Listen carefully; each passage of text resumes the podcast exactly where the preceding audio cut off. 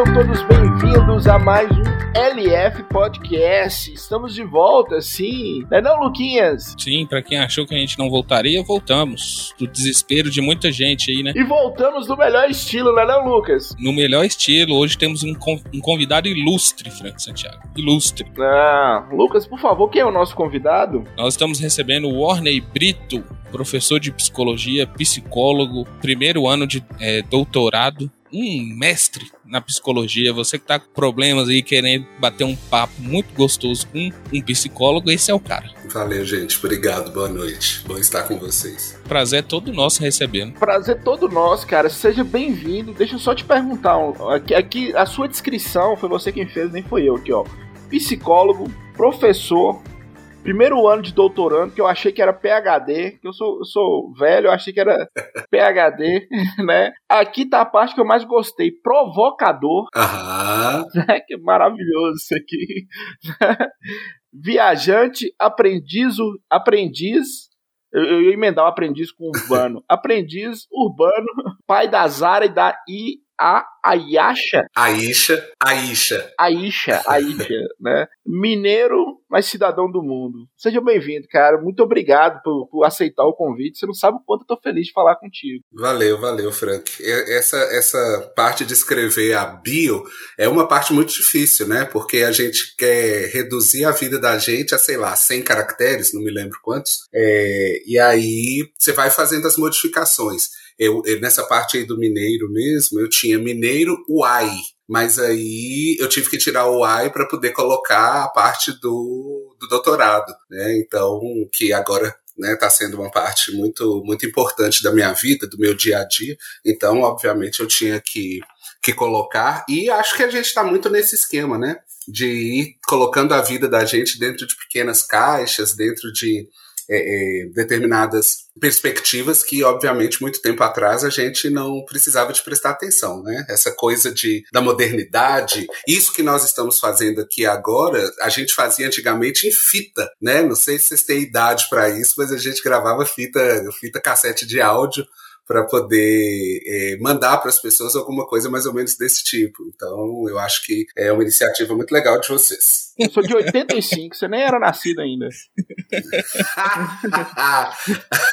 Aham, uhum, não. Eu não estava nem no colégio nessa época, não. Uhum. eu, eu, eu, eu sou o mais novo aqui, eu sou de 96, né, Frank? Ah, é, é sim, 96 você já estava já tava pagando pensão já. É já era pai, segundo filho, quase avô. É, como que você começou? Você nasceu aqui em Montes Claros? Como você começou na vida? Essa é pergunta. Você nasceu aqui em Montes Claros? Olha, gostei. Como que você surgiu na vida, ou estreou, ou nasceu? Como é que é? Eu não sei como que eu falo. Como é que foi o brilho? É, como que o provocador veio ao mundo? Fiquei me lembrando do povo da Bahia. Ah. ok, ok. Fiquei me lembrando do povo da Bahia que dizem que eles não nascem, estreiam. Estreio, né? é. Então, acho que pode ser algo parecido. É. Então, é, eu sou filho único de é, é Elvésio e Antônia, também conhecidos como Blackout Tunica. Mamãe é, era professora primária, uh, aposentada hoje. Papai já morreu, ele era mecânico. E uma, uma, uma coisa, né, que para falar dentro de um podcast a gente precisa de fazer assim uma, uma descrição, né, aquela parte para todo mundo ver. Eu sou um rapaz negro de 1,80m, uh, um pouquinho acima do peso nesses últimos cinco anos, talvez, tentando, brigando com a balança. É, tenho cara de mais novo do que, do que isso. É, e assim, a gente, como eu disse, eu sou filho único, meus pais então eram né, trabalhadores, uh, nasci num lar muito muito cheio de carinho, muito cheio de, de afeto, de verdade, é, mas ao mesmo tempo muito muito sério, né? Meus pais, principalmente minha mãe, sempre exigiram muito de mim, desde, desde muito pequeno. É, então eu sou meio que aquele, aquele rapaz que tenta ser certinho o tempo todo. É claro que eu não sou certinho, mas a gente, a gente tenta ser certinho uh, dentro, do que, dentro do que seja possível. É, e tem uma, uma um mote assim para minha vida inicial, que é uh, com relação à educação. Como a gente não era de família de posses, a fala era sempre assim: nós não temos nada para deixar para você que não seja educação. Nós não temos nada para deixar para você que não seja educação. Estude, porque eu estudo, ninguém vai tirar de você. Estude sempre, estude muito. E estou eu aí estudando agora, fazendo doutorado, inclusive. Né? Então, assim, eu uh, passei por escola pública, passei por, por escola privada, é, fiz inglês, depois me tornei professor de inglês, é, fiz conservatório durante, durante algum tempo, uh, fiz, aí já chegando um pouco mais na, na idade adulta, eu era professor de inglês, como eu disse, e fiz faculdade de Direito, mas não é algo que eu, algo que eu exerça, então por isso, inclusive, que não está lá na biografia é, não, assim, faz parte da minha vida, tenho uh, grandes amigos da época de faculdade, mas não, não, não exerci o direito assim de verdade. Tudo isso aqui em Montes Claros. Você é de Montes Claros, Norte de Minas, filho da terra aqui. Sou, sou. Eu só não vou dizer que eu sou roedor de piqui, porque de fato eu não gosto muito de piqui. Ainda que digam que a gente. Bem-vindo ao grupo. ah, ótimo. eu, você come arroz com piqui, Lucas? Não, eu como só o arroz. O, o piqui eu não, não gosto de roer, não. Dá preguiça. Exatamente. É, atenção, Exato. você ouvinte que não é de Goiás nem do Norte de Minas. Piqui é. Joga no Google, você vai descobrir o que, que é. Ele tem que lembrar que escreve Pequi e que aqui a gente fala Piqui, né? Porque norte mineiro, que é norte mineiro, fala Piqui. E tem essa disputa agora, né? Piqui é tradicional Goiás, norte de Minas, é, Minas. Aí tem até deputado querendo discutir isso. Tá um absurdo. Eu acho que é uma disputa boba, porque é nosso, né? Não há dúvida com relação a isso. Chupa, Goiás. Eu nem sabia que era uma disputa. Para mim, o único que falava isso era só o Zezé de Camargo, que jurava que o melhor piqui era o de Goiás. eu nem sabia que tava disputa. Ele tá Olha, tá velho, Gagá já. É... O piqui que eu comi de que era de Goiás, ele era muito. É, ele era pouco amarelo, não era tão amarelinho quanto o nosso e não, não era tão carnudo quanto. Repito, eu não gosto, mas obviamente em algum momento da vida a gente come, inclusive para falar que não gosta, né? É, até sem querer no norte de Minas ou em Goiás você experimenta o piqui. Não tem como. Né? Eu gostei de sua descrição, você foi falando. Eu sou um rapaz negro, alto. Segundo Alcione, você é um negão de tirar o chapéu. a parte do dar mole a gente deixa pra frente. É... e, eu, e eu te perguntei se você tinha nascido em Montes Claros, porque o seu, o seu Instagram, o seu perfil no Instagram, ele é bem cidadão do mundo mesmo. Você, você olha assim, você, é interessante demais, né? Ao mesmo tempo que tem é, coisas da sua vida acadêmica, tem também coisas pessoais, mas você tá bem cidadão do mundo, não dá para saber, né? E Minas é um estado grande. Pois é, tem uma coisa interessante sobre isso, essa, essa, essa expressão de cidadão do mundo. É, quando eu fiz inglês, quando eu, eu, eu comecei a fazer inglês aos 11 anos, eu acho, 12 anos, alguma coisa assim.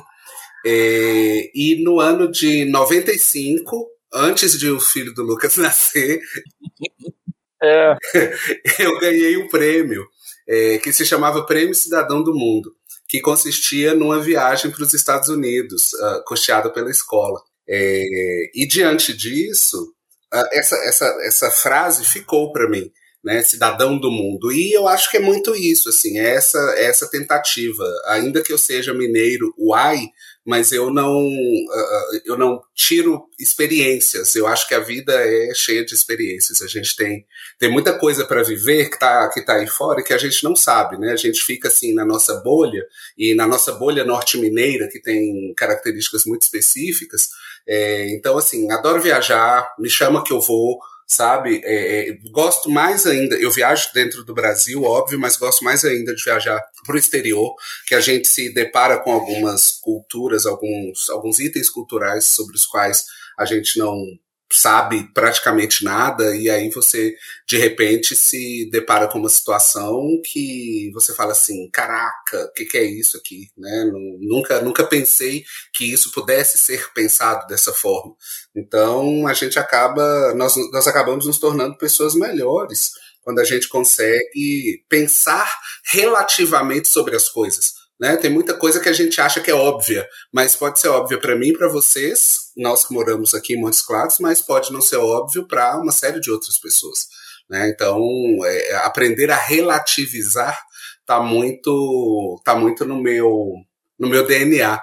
É, inclusive no meu DNA de psicologia, né, que a gente acaba pensando nas questões que são mais subjetivas, né, o que que eu tenho de que é meu e o que que não é meu, o que que é igual, o que que é diferente, e saber que eu, fazendo parte dessa soma de iguais e diferentes, sou eu peculiar, né, sou eu específico. Então eu acho que é, é, é muito importante a gente conhecer, o máximo que a gente puder conhecer, isso volto para aquela frase lá dos meus pais da educação, o máximo que a gente puder ter de, de, de educação, de informações e tal, eu acho que é muito importante para que a gente consiga passar por essa vida é, com agregando algum valor e tendo algum valor agregado, não é verdade?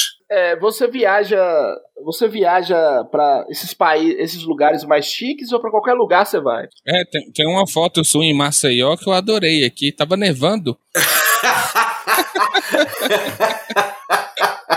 eu não lembro de qual frase, de qual foto você tá falando. Não, mas tem uma foto sua com neve aqui. Inclusive, eu tô com ela aberta aqui, ó. TBT da minha primeira vez em Maceió. Sério que tá escrito assim? Ah, tá, Adoro... lembrei, foi super provocativo. super provocativo. Aí, Olha aí, tá vendo? É, é, é justamente isso. É, é, é, é, essa é a parte do provocador que você falou logo no começo, Frank. É, Frank ou Frank? Eu não sei. Frank. Frank. Frank. É, mas eu vou falar Frank. Então, Frank, é, é, esse tipo de coisa, sabe? É, por exemplo, eu dou apelido para todas as pessoas. Raramente pessoas próximas a mim eu chamo pelos nomes. E às vezes nem pelos próprios apelidos que elas têm. Para mim, é, o Lucas normalmente vai ser o Lu, que nem eu brinquei agora com você, óbvio, né? É, você tá me dizendo que é Frank, mas podia ser Frank, é, é, e eu conheço algumas pessoas aqui no Brasil com esse nome, mas uh, com a pronúncia de Frank. Mas quando você faz uma coisa diferente dessa forma, é, isso acaba um, criando um laço sabe? Criando um laço diferente. Então, essa foto de Maceió, por exemplo, eu achei muito engraçado porque é, eu tô tentando ver se eu vou justamente para Maceió na semana que vem, apesar de que eu acho que eu não consigo ir, mas porque as passagens estão muito caras, mas eu não me lembrava, mas é exatamente essa história, né? Se você não prestar atenção, você não vai conseguir entender qual é o mote da piada, né? Como você disse, Lucas, do, do da neve em Maceió, né? Eu só queria te pedir para você, você trazer essa neve de Maceió para cá, para o norte de Minas, que o clima daqui ó, é bem parecido com o de Maceió. Isso, Talvez, assim, exato. Vou lá, podia nevar aqui. Vou trazer, vou trazer da próxima vez. Pegar um punhado emprestado. Por que, que eu te perguntei se, se você vai em qualquer lugar? Porque o, o Fábio Pochar. Sim. Pochar, ele, ele, ele, gosta muito de viajar, só que ele fala que ele não vai. Ele não vai muito nesses lugares uhum. tradicionais que todo mundo vai. Paris, Nova York. Geralmente ele uhum. viaja para uns lugares mais diferentes. Que ele fala que esses, esses lugares, esses pontos uhum. turísticos, eles são muito maquiados. Sim. Então ele vai, ele vai para Angola, ele vai para uhum. Tailândia, ele vai para outros, né? E, e, justamente, segundo ele, ele até teve um programa de, de, de viagem lá na, no Multishow. Segundo ele, é para criar mais empatia, entender melhor a cultura sim, do outro, sim. essas coisas, resumidamente, que você falou. Né? Então, é, não, assim, detalhe, eu adoro o Porchat, eu acho o Porchat um cara absolutamente fantástico, mais fantástico que ele só o Marcelo Adnet mas é assim, é um cara, e é uma pessoa que me, de certa forma, me inspira, que, que eu quero dizer? Não é assim, ah, vou fazer isso porque o Porchat faz. Mas as coisas que eu vejo, uh, quando, eu, quando eu vejo dizendo, contando e etc., é, vai muito no, no, mesmo caminho. Eu acho que você fez uma, uma analogia muito, muito próxima mesmo, até mesmo do que eu acho.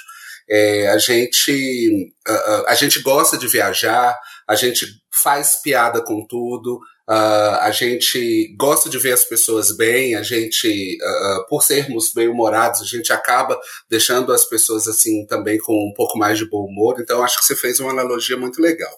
E com relação aos lugares, de maneira específica, eu acho que assim, tem dois detalhes. Primeiro, eu sou uma pessoa pack light, ou seja, eu viajo com pouca bagagem.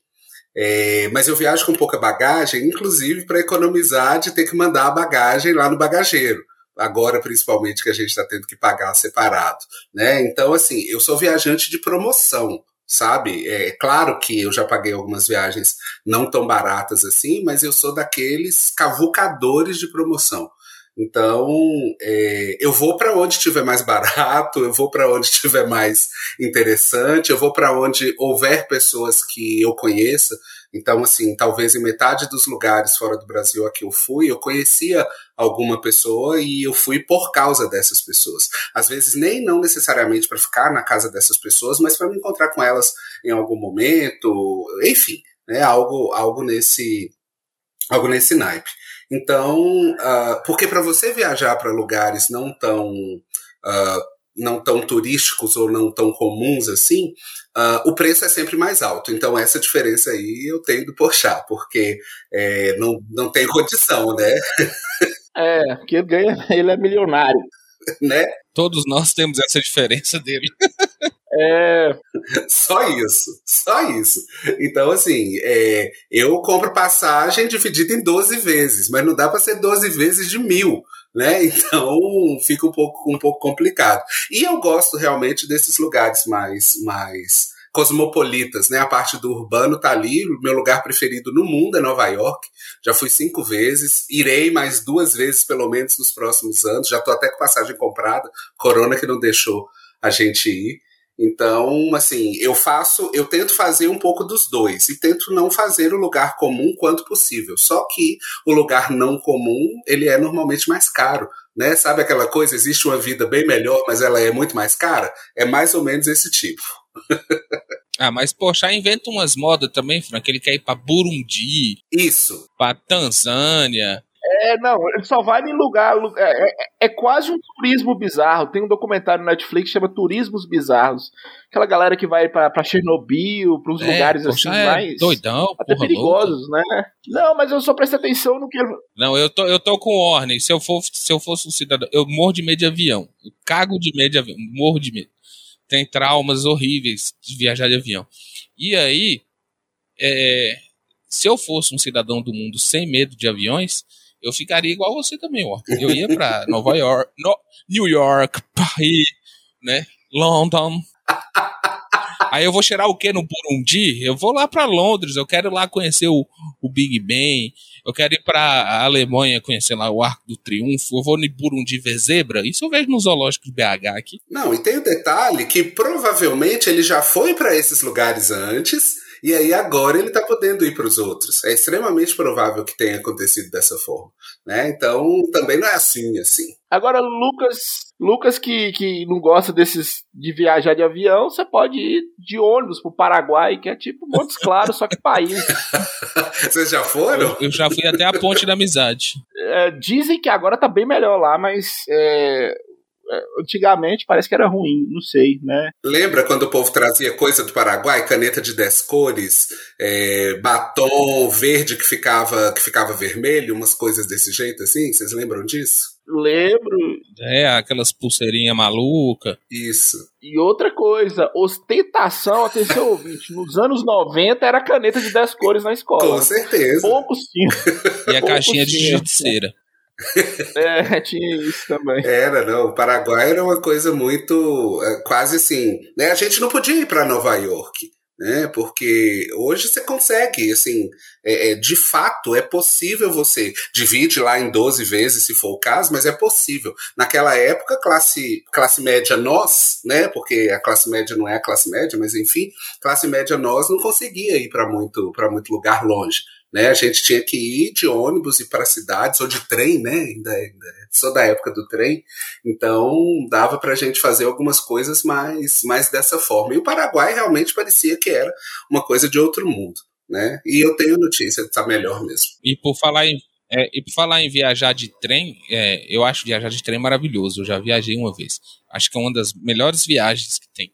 Eu morro de vontade de ir naquele trem lá no Peru, que é conhecido como Trem da Morte. Ah, aquilo deve ser maravilhoso, velho. Deve ser muito. Mas você tem medo de avião e, e, e quer andar naquele trem? Me explica isso. Não, mas você tem, a, a, você tem o trem que vai o, o povão mesmo, e você tem uma classe um pouquinho melhorzinha lá, que você tem um banco reclinável, um trenzinho, um ar-condicionado, que é para os turistas, entendeu? Mas e aquela, aquelas alturas todas, aquelas curvas todas? Ah, mas, mas se cair dali de cima, você tem. Talvez você tenha chance. Avião você não tem chance. Caiu, tchau. Tá bom, tá Caiu, bom. Tchau. Tá bom. É, tchau e benção.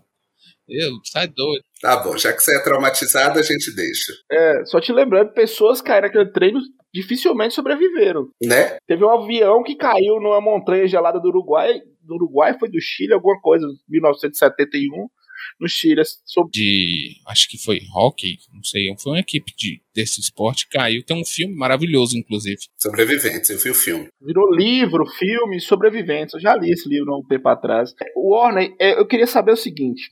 É, você falou que estudou direito, concluiu o curso de direito, formou em direito. Como que a psicologia chegou na sua vida? Cara, é uma, é uma pergunta muito interessante, porque assim, é, cumpre dizer que eu fiz direito porque naquela época, lá em 1993, é, a gente não tinha muita coisa para fazer de faculdade aqui em Montes Claros, né? A gente só tinha Unimontes e a gente tinha os cursos top da cidade eram é, é, é medicina, direito, administração. É, eu não queria fazer nenhum deles, eu queria fazer comunicação, comunicação social na, na, na UFMG, eu, eu tentei, mas não passei. E aí, é, junto disso, a fala foi assim: faz alguma coisa aqui, ah, mas eu não quero fazer nada aqui, faz alguma coisa aqui, minha mãe, né? Faz alguma coisa aqui. Aí eu fiz o, o vestibular para direito, né? Fiz intercaladamente, então não foi porque eu não tinha passado no outro que eu fiz, que eu fiz aqui, foi tudo junto.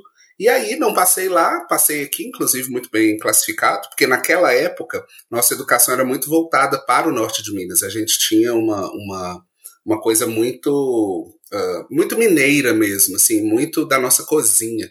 Então, é, as coisas funcionavam diferente lá na capital, as coisas aconteciam de maneira diferente do que tinha aqui. Então, fazia direito, é, mas sabia que não iria trabalhar com direito, tinha um estilo muito diferente de, de me vestir, é, de fazer as coisas e tal, e sempre ouvindo muito as pessoas. Eu acho que essa é a grande, a grande questão. Eu sempre fui muito próximo, como eu falei mais cedo da questão dos apelidos, por exemplo, eu sempre fui muito próximo às pessoas e, e, e sempre fui muito uh, uh, de dar conselhos. E aí você acaba assim, nossa, mas você é um bom ouvinte, né? Você podia fazer psicologia e tal, mas a gente também nem sabia direito o que, era psicologia lá nessa época. Aqui em Montes Claros, devia, Montes Claros devia ter 50, 100 psicólogos, sei lá. Hoje a gente tem 900, salvo engano. Então é, é uma coisa completamente diferente. E aí, uh, um belo dia chegou às minhas mãos por fruto de muito acaso, uma amiga da minha mãe me apresentou uma carti um, um, livro, manual do, do aluno, manual do vestibular, alguma coisa assim que tinha antes, porque não tinha internet, né?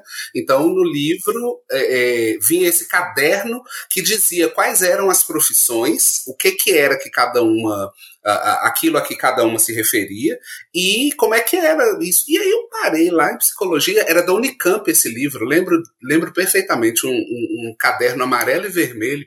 E aí eu parei nessa psicologia e falei assim, gente, esse troço parece comigo, eu pareço com esse troço aqui, como é que, como é, que é esse negócio?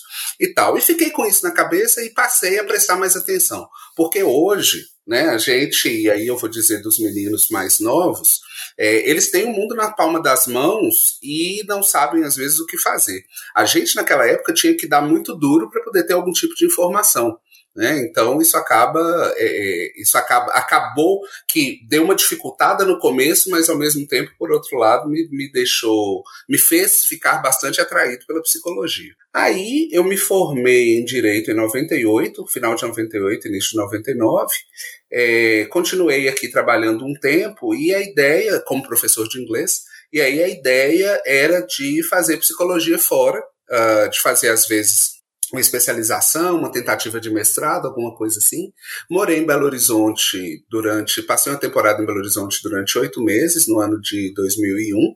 E aí, lá eu também me encontrei com muitos psicólogos. É, eu dava aula de inglês dentro de uma faculdade e eu digo dentro de uma faculdade porque era um projeto da escola ah, de idiomas para a qual eu trabalhava, é, junto, da, junto a essa faculdade. Então, era um núcleo de línguas que a gente tinha lá e eu trabalhava lá. E trabalhei muito com o pessoal da psicologia, que também aí eu fui conversando mais, tendo mais proximidade e tal. Aí eu decidi que eu precisava fazer psicologia, já estava na minha cabeça desde mais ou menos ali o terceiro ano de, da faculdade de Direito. E aí eu falei, não, é isso que eu vou fazer. Aí eu tentei na tentei vestibular na, aqui não tinha, aqui em Montes Claros ainda não tinha em 2001, 2002. E eu tentei vestibular na hoje Universidade Federal de São João del Rei, o FSJ, naquela época se chamava FUNREI. E ao mesmo tempo que inclusive eu tentei jornalismo aqui, foi nos primeiros nos primeiros anos do jornalismo da FUNORTE. E aí é, eu passei em ambos, mas a minha opção de fato era a opção da psicologia. Né? Então eu fui para São João del Rei e quando eu estava lá no meio da faculdade, no, no, no meio do segundo semestre, houve uma greve muito grande, então estava tudo muito atrasado. No meio do segundo semestre, houve a notícia de que aconteceria um curso de psicologia aqui em Montes Claros. Aí eu fiz vestibular de novo e vim para Montes Claros para poder fazer o curso de psicologia. Comecei, Uh, fiz de 2003 a 2005. 2005 eu dei uma crise, parei faculdade, parei de trabalhar, parei de fazer um monte de coisa, estava à beira de um ataque de nervos. E depois, em 2007, eu voltei para a faculdade de psicologia, mas aí eu mudei, aí eu fui para a fase, e foi onde eu me formei, e, foi, e é onde eu trabalho desde o ano de 2011 como professor. E também estou no consultório, né? Estou na clínica e sou também faço consultoria, presto consultoria em é, psicologia organizacional, psicologia educacional, e estou nessa história e sou completamente apaixonado pela psicologia. É de fato, sabe assim, quando você fala o lugar em que eu me encontrei, é exatamente isso que acontece hoje com a psicologia. Eu posso te dizer que eu sou uma pessoa realizada profissionalmente. Realmente eu acho que a a psicologia é, é, é algo é, é, algo fascinante, completamente fascinante. O ser humano é fascinante e a psicologia, então, por estudar este ser humano a partir dessa perspectiva né, da, da, do comportamento, da mente, uh, da forma de, de as pessoas se relacionarem, é realmente fantástica. E aí eu acho que a psicologia aconteceu foi desse jeito aí. Isso reflete mesmo, Warner, essa paixão, porque eu tenho contato com os acadêmicos, é, de psicologia, tanto do Centro Universitário do Norte quanto da FASE, e você é um dos mais queridos. um dos mais queridos, mais, mais é, solicitados para os trabalhos, né, os, os, TCCs. Então, eu tenho que só lhe deixar os parabéns, viu? Você conseguiu um, um grande feito na sua vida. Obrigado. Eu, eu acho que eu faço direitinho aquilo que eu me, ao que eu me proponho sabe? Na, na, maioria da, na maioria das vezes, na maioria das coisas. Mas tem um detalhe interessante lá na faculdade também. Ao mesmo tempo que eu sou muito querido, e eu sei que eu sou, felizmente, sou extremamente agradecido por isso, sou padrinho de várias turmas, é, é, da fase especificamente, porque é o lugar onde né, eu já estou há mais tempo.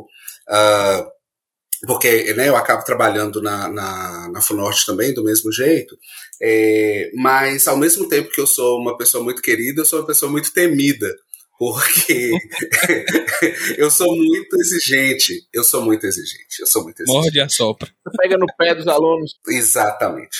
Eu sou muito exigente, então, assim, é, é, às vezes eu mesmo me pego no meu excesso de exigência, mas é porque eu penso o seguinte, se a pessoa pode render 10, por que, que nós vamos nos contentar com 5? Não, dá. Se ela tem essa capacidade, massa. Porque tem gente que não tem. Pronto, e tá tudo bem. Isso não é um problema, isso não é uma questão. A gente tenta desenvolver nessas pessoas o máximo que elas podem, mas, assim, as pessoas precisam ter responsabilidade. O curso de psicologia é, é, lida, ou melhor, a psicologia lida com algo que é extremamente importante, que é o ser humano em si. E a galera às vezes não presta atenção a essa seriedade, sabe? Tipo assim, uh, a gente fala, ah, o médico. O médico pode matar alguém se ele fizer alguma coisa errada na sua profissão. Nós também podemos matar alguém se a gente fizer alguma coisa errada na nossa profissão. Não é um privilégio nesse aspecto para eles, digamos. Então, uh, se você fizer uma intervenção que foi errada, você pode levar a pessoa à morte, sim. Ou então você pode fazer alguma coisa que ela vai carregar para o resto da vida. E já imaginou? Já bastam os traumas que existem na própria vida e a gente ainda, enquanto profissional, é, é, é, sustentar esses traumas ou piorar esses traumas. Posso dar dois exemplos muito, muito rápidos e pontuais sobre isso, que são duas áreas com as quais eu trabalho também, que é com diversidade de gênero sexual e com diversidade étnico-racial. E duas coisas que a gente, que eu trabalho, é, eu, eu tenho disciplinas optativas, é, e duas coisas que eu trabalho nessas, nessas disciplinas e que, e que tem tudo a ver uma com a outra é a questão de você precisar conhecer sobre gênero e sexualidade, você precisar conhecer sobre diversidade étnico-racial, reconhecer que existem questões importantes com relação a isso, para não diminuir o sofrimento daquela pessoa que está lá no seu consultório, que você está atendendo lá é, num serviço público qualquer. Porque coisas que a gente ouve são, por exemplo, de pessoas negras que vão para o psicólogo não negro e na pessoa, quando a pessoa fala assim, ah, é porque eu acho que tal situação assim, eu sofri racismo, aí vem um psicólogo, vem uma psicóloga e fala assim, não, racismo não existe no Brasil, não, isso é coisa da sua cabeça peraí, é, tem um monte de gente que está estudando e que está contando e que está dizendo, isso para não dizer do que a própria mídia diz, para além da, da, dos casos do que a academia trata, de que o racismo é uma realidade no país. O racismo é uma realidade que está aí presente há vários e vários e vários e vários e vários anos. Então não dá para a gente negar. Tanto que eu tenho alguns e algumas clientes é, negros e negras que vêm para mim por causa disso, porque eles conseguem entender que eu devo entendê-los. E aí você fala assim, uai, mas o psicólogo não tinha que acolher a todo mundo, é, tentar entender o que há para todo mundo? Sim, a gente deve, todo mundo deve, mas a, a, não há como a sua vida não influenciar não há como as suas vivências e a sua forma de enxergar as coisas não influenciarem no seu trabalho. E eu, é, essa queixa eu ouvi de mais de, de uma pessoa, é, exatamente a mesma queixa. Não, eu estava com outro profissional e aí quando eu contei tal coisa assim, ela falou para mim que racismo não existia. Então esse é um ponto. E com relação à questão de diversidade sexual e de gênero, é, quando as pessoas não sabem, elas começam a não tratar as questões como problemas reais. Então, por exemplo, Uh, eu falei, né, diversidade sexual, vamos a, um, a uma expressão, opção sexual. Bom, opção sexual é a opção que você faz sobre com quem você vai fazer sexo naquela hora. Mas é, né, eu tenho uma opção por fazer sexo com uma determinada pessoa. Mas a sua orientação sexual, que é a, a, a expressão correta, é justamente para quem o seu desejo, para quem a sua emoção, o seu afeto estiver direcionado, estiverem direcionados. E, e, e, de repente, se a pessoa não sabe desse conceito, se a pessoa não se aprofunda nisso, se a pessoa não presta atenção a essa diferença, ela pode sim desconsiderar o sofrimento do outro. E se nós somos profissionais que lidamos com o sofrimento do outro, nós temos que respeitar o sofrimento desse outro profundamente. E eu acho que está é, é, tá muito, tá muito nesse lugar. Eu, eu gosto de lidar com esses temas porque eles são pouco falados, eles são temas polêmicos, então eu volto para a questão do provocador lá do, da, da, biografia, né? São temas que suscitam ali algumas coisas, às vezes a gente passa por uns perrengues, mas ok, né? A gente está aí justamente para tentar é, é, é, elucidar as coisas, tentar fazer com que as questões fiquem mais fáceis para todo mundo, né? É justamente isso que eu queria te perguntar, a hora que você começou a falar. É, como é que você, você é, controla isso na sua cabeça? Você prefere dar aula, trabalhar no meio acadêmico, produzir, ou clinicar como psicólogo? Essa questão de ouvir as pessoas, de ajudar as pessoas. Antes de você responder, Warren, só um, um, eu queria só fazer um complemento dessa questão da diversidade de gênero, né, do, do da questão da orientação. Eu sempre, é, para mim, é um tema relativamente novo no, no Brasil, e eu acho uma questão crucial que é essa, o sofrimento dessa pessoa de não se reconhecer, por exemplo, como homem ou como mulher. É, a pessoa nasce como homem e, na, e não se reconhece como homem, sim uma mulher, deve ser extremamente desgastante. Eu não consigo imaginar a, a dor que essa pessoa sente. É, eu acho isso, né? A dor, Lucas, é extremamente social. Eu acho que essa é a grande questão, essa é a pegada que a gente tem que ter para compreender questões como essas. É, eu conheço, tenho amigas e amigos e atendo também pessoas trans, e Muitas delas tiveram grandes questões porque a sociedade não permitia que elas conseguissem uh, perceber o que de fato acontecia com elas. Porque vamos pensar, né? Desde quando a gente, desde antes de a gente nascer, já definiram o nosso gênero. Né, já falaram o que é que você vai ser. Se você vai ser menino ou se você vai ser menina. Como é que se define isso? Pintando o quarto de azul ou de, ou de rosa. Não tem um verde, não tem um amarelo, não tem é, um branco. Claro que existe, né? Claro que, que se faz. Mas, de um modo geral, a, a tendência é azul para meninos e rosa para meninas. O que é que isso significa? Isso não significa absolutamente nada do ponto de vista é, é, palpável, porque uma cor não vai definir absolutamente nada. Mas as convenções que se deram a essas cores fizeram com que elas uh, nos remontassem a alguma dessas, a algum desses gêneros de maneira, de maneira mais específica. Então, eu, eu, brinco com os meninos, eu não falo pênis, vagina, porque eu acho que é, é, é técnico por demais, e como o assunto às vezes é um pouco pesado, é, eu parto do. Eu, eu vou para um pouco da brincadeira e chamo de pipiu e pepeca. Porque, como eu fiz, eu fiz meu curso, minha especialização em gênero, eu fiz na, no estado do Rio, na Universidade do Estado do Rio, é, eles lá falam pepeca, eles não falam perereca, por exemplo, como a gente fala aqui. Eles falam peru, eles não falam pinto, como a gente fala aqui, mas é, é, eu prefiro falar pipi e pepeca para ficar um pouco mais um pouco mais didático. Pensemos, você nasceu com pipiu. O que, que você é? Menino. Você nasceu com pepeca. O que, que você é? Menina. Parece simples, mas se a gente for para o lado biológico, tá beleza. Ou melhor, se a gente for para o lado biológico, tá beleza. Mas se a gente for para as outras construções que foram acontecendo acerca disso, tá completamente. É, é, não está completamente ligado. Eu preciso pensar que a identidade de gênero, por exemplo, é diferente da questão do sexo biológico. Né? Então, com quem eu me identifico? Qual é, qual é o gênero ao qual eu pertenço? E o sofrimento de uma pessoa que, de uma pessoa transexual, né, que tem uma identidade de gênero uh, diferente daquela que lhe foi atribuída uh, no nascimento. É, essa pessoa vai sofrer porque a sociedade diz que ela não pode ser aquela outra coisa. Eu estava vendo essa semana a Sandy, se eu não me engano, dizendo que o filho dela brinca de bonecas e bonecos. E, obviamente, isso não, não tem nada a ver com a questão sexual, principalmente porque a gente está falando de uma criança.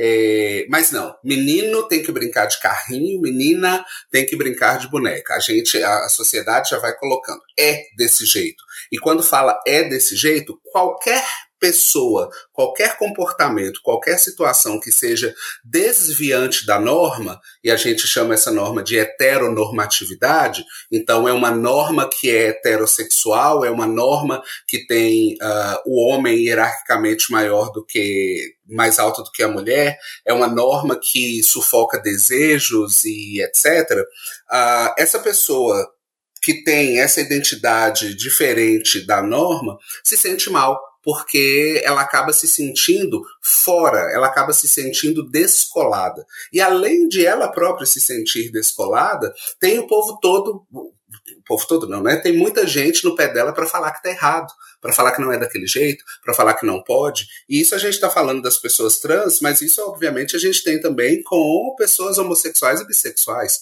Porque afinal de contas tem sempre alguém para virar e falar: não, não pode, não, você está errado, não, isso é pecado, não, é, é, você não pode adotar, porque dois homens não podem adotar uma criança, não, você não pode. Assim, fica, é, é, fica um monte de julgamento. Então, Lucas, eu te diria que o sofrimento é muito maior pelo que a sociedade e essas construções sociais fazem com a pessoa do que ela consigo mesma. Eu não estou dizendo que não haja esse sofrimento dela consigo mesma. Não é isso.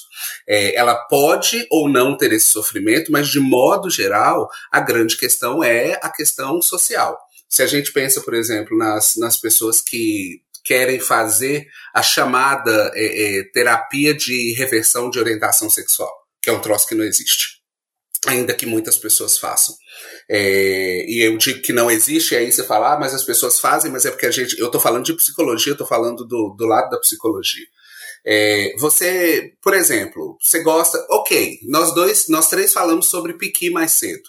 Lucas não gosta de roer o piqui, eu não gosto de roer o piqui, Frank não falou nada, mas eu imagino que ele goste do piqui. Massa. A gente vai mudar o nosso gosto por piqui porque falaram com a gente que a gente, Lucas e eu, temos que comer piqui e Frank não vai mais comer piqui? A gente não tem, gente. A gente gosta porque a gente gosta. A gente, a gente ama porque a gente ama, a gente, é, é, é, a gente se aproxima porque a gente se aproxima. E aí, tentar mudar uma coisa, e por isso que a gente tira o termo opção, uh, uh, que é errôneo, exatamente porque uma pessoa não faz opção pela pessoa com quem, é, por quem ela vai se apaixonar, e, se, e aí eu faço um parêntese, né, para trazer um outro, uma outra questão que é a violência contra a mulher, por exemplo. É, a mulher escolhe um cara que ela sabe que vai bater nela, é complicado você falar que isso é uma opção. Né? Então, é, é, as coisas às vezes são muito mais profundas e muito mais complicadas do que, do que possam parecer. Então, sim. Mas a, a, a sexualidade, você acha que é biológico, fisiológico ou cultural? Ela vem, ela vem de vários lugares. A gente não consegue entender a questão sexual apenas a partir eh, de um viés. Existe algo de biológico, genético, orgânico? Existe. Existe algo de social, cultural? Existe. Existe algo de histórico, que aí obviamente está junto com social e cultural? Existe. Mas até o momento a gente não tem pesquisas acadêmicas sérias que tenham é, dito é, a pessoa é homo, é bi ou é heterossexual porque, por causa desse gene, por causa de, há explicações, há várias possibilidades de explicações, mas uh, uh, algum tipo de trabalho científico que tenha dito, uh, de trabalho científico sério, que tenha apresentado a questão de a causa da homossexualidade é tal, a causa da bissexualidade é tal, até então não se conhece algum tipo de estudo que fale claramente sobre isso, principalmente porque, como com o passar do tempo as coisas têm uh, aparecido de uma forma diferente, então a gente passa a ter uma perspectiva diferente sobre, sobre isso que a gente, é, sobre, sobre esse assunto que a gente está falando. Né? As pessoas às vezes falam, só, só um pouquinho, às vezes as pessoas falam, ah, mas não existia gay antigamente. Existiam, mas estavam todos dentro do armário. Então, a gente pensa na questão social para poder é, é, fazer a análise não do fato, mas do que se vê sobre o fato. Mas diga, Frank. Não, é porque é, eu, eu, tinha essa, eu tinha essa discussão com, com um colega meu que eu acho que isso é, é cultural, isso é histórico. É, eu não sei quem é que, que fala que não existia gay antigamente, porque Grécia Antiga e Roma Antiga os homens, os guerreiros, eles se relacionavam com homens e com mulheres. Então eu tenho a concepção que a partir da idade, essa concepção minha, pelo que eu estudei no curso de História da Unimontes, a partir da Idade Média, com, com predomínio, principalmente da Igreja Católica e das religiões monoteístas, que isso se tornou meio que uma regra. E até a organização da família para os bens, as terras conquistadas é, continuarem com os herdeiros, eu acho que é mais uma questão cultural das pessoas eu não sei se eu posso falar isso, que nós temos patrocinadores, as pessoas é, fiscalizando a sexualidade alheia, do que uma questão. É, que no final não importa se a pessoa. né? Isso. O que é que a pessoa faz da vida dela não importa pra gente, desde que isso não nos prejudique. Eu acho que aí é que tá um dos X das questões. Porque, na realidade, muitas pessoas que se sentem prejudicadas pela forma de as outras serem, às vezes não estão fazendo nada mais, nada menos do que projeção. Eu não estou dizendo que todas as pessoas que não gostem, que não achem que está certo, gostariam de o ser. Não é isso. Mas se tem alguma coisa que incomoda, a gente precisa entender o que é que incomoda. Eu quero entrar num, num ponto. A gente chegou aí na questão de. que o Warner falou aí de, de. Não sei se incomodar, mas, por exemplo, eu queria citar aqui os casos que vão ter nas Olimpíadas. pela primeira vez a gente vai ter é, atletas trans competindo é, nas Olimpíadas. Com pessoas cis ao mesmo com, tempo. É, com, por exemplo, é, homens que fizeram a, a, mudança de sexo e vão competir na categoria feminina. Sim, é, pessoas transgênero competindo isso. junto com pessoas cisgênero. Uhum. Não, competindo com mulheres. É. Com pessoas cisgênero, exatamente. O cisgênero é aquele que tem a, a, a o comportamento, a mente e a identidade é, da mesma com, uh, que vão na mesma forma da questão sexual. Na minha concepção, é, não sei, Frank vai poder responder mais por, pela questão fisiológica. E você, Warner, eu gostaria de responder se não é uma questão de, de tentar a inclusão, mas eu acho que é um pouco injusto uma, uma, um homem que teve durante muito tempo níveis de testosterona que vão impactar no resultado contra as mulheres. Então, você acha que essa decisão do, do COI é mais pela inclusão e isso acaba que injustiça as mulheres? Ô Lucas, eu não sei te dizer muito disso, porque é, eu, eu, particularmente, não sou uma pessoa muito ligada a esportes. É, e quando apareceu essa, essa polêmica, eu fiquei tentando pensar o que, que eu achava, e eu, sinceramente, eu ainda não tenho uma opinião. Por que, que eu não tenho essa opinião? É, o que que define o que, que é um homem ou uma mulher naquele determinado, na, na, naquele determinado segmento? Né? É, é, se a gente fala de níveis hormonais, tá, mas vamos pensar. Quantas mulheres nós conhecemos que não são mais fortes do que muitos homens fisicamente? Quantos homens que nós conhecemos que não são muito mais fracos do que algumas mulheres fisicamente? Eu estou falando de modo muito, muito geral. Né? Hoje mesmo eu estava assistindo a, a, Eu sempre assisto ao jornal e depois tem um programa de esportes. E eu estava terminando de almoçar e assistindo. Não, não gosto muito, assim, não curto tanto, mas vejo o que está passando. E aí tinha umas meninas que lutam taekwondo, que lutam karatê, que, que lutam, é, é, enfim, né, essa, essa parte de luta, wrestling e tal. E eu olhei para aquelas meninas e eu falei, gente, eu, se eu encontrar com uma menina dessas, uma pesava 67 quilos, eu me lembro do, do número. É, se eu encontrar com, com uma menina dessa de 67 quilos e nós formos brigar, eu tô perdido. Mesmo eu pesando quase 100, mesmo eu tendo 1,80m e ela tendo lá ser 1,60m, eu tô perdido. Então, assim, é, é, a gente, quando a gente pensa nas, nessas características naturais, né, ou ditas naturais, uh, e, e, e, as coloca junto de uma perspectiva que é sócio-histórica cultural, a gente tem um embate que é um tanto quanto complicado. Então, assim, para te ser sincero, eu não consigo responder nem que sim nem que não a sua pergunta quanto à, quanto à questão de ser ou não justo, porque a, a, a, eu entendo que a gente está falando de pesos que são pesos diferentes. Né? Nós fomos ensinados que é, a Olimpíada é dividida entre homens e mulheres. Normalmente se fala que porque uh, os homens poderiam por serem mais fortes na sua maioria, poderiam machucar as mulheres. Peraí, como é, como é que é isso? Sabe? Não, eu, eu, na minha cabeça não faz, não faz muito sentido por causa disso que eu falei mais cedo, né? Tem pessoas, uh, independentemente do sexo biológico, tem pessoas que são ou mais fortes, ou mais fracas, ou mais ágeis, ou menos ágeis, etc. Mas aí é, é, é um negócio, é um negócio muito, muito grande, né? É uma, é uma polêmica muito profunda. Eu acho que tem, tem muito dado para poder ser pensado. Então eu realmente não consigo apresentar um juízo não. Fisiologicamente, fisiologicamente falando, né, uh, o corpo masculino, né, a pessoa nasceu homem, né, do sexo masculino, ele tem mais massa magra, músculo, do que o corpo feminino. O corpo feminino geralmente tem mais flexibilidade, inclusive a questão do par. Eu realmente eu não sei como funciona isso. Em, em competições de força, por mais que a mulher tome os hormônios masculinos a mulher trans? A mulher trans toma os hormônios, é, eu, não, eu acho que não dá para equiparar. O correto seria ter competições entre trans, Olimpíadas trans, eu acredito, dependendo do esporte, claro. Isso eu estou falando do ponto de vista fisiológico, né?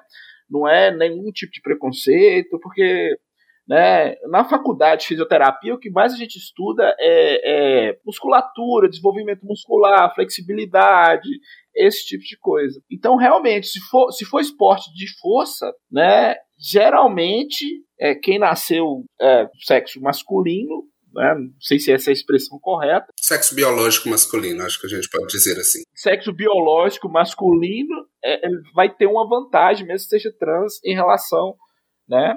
Mas isso é, geralmente é isso, né? Geralmente é isso. Inclusive, algum, alguns países, não sei se foram dois países, proibiram a participação por é, isso. É isso, Frank. Né? Por isso. É, ontem eu estava lendo é, sobre, né? E me surgiu essa dúvida.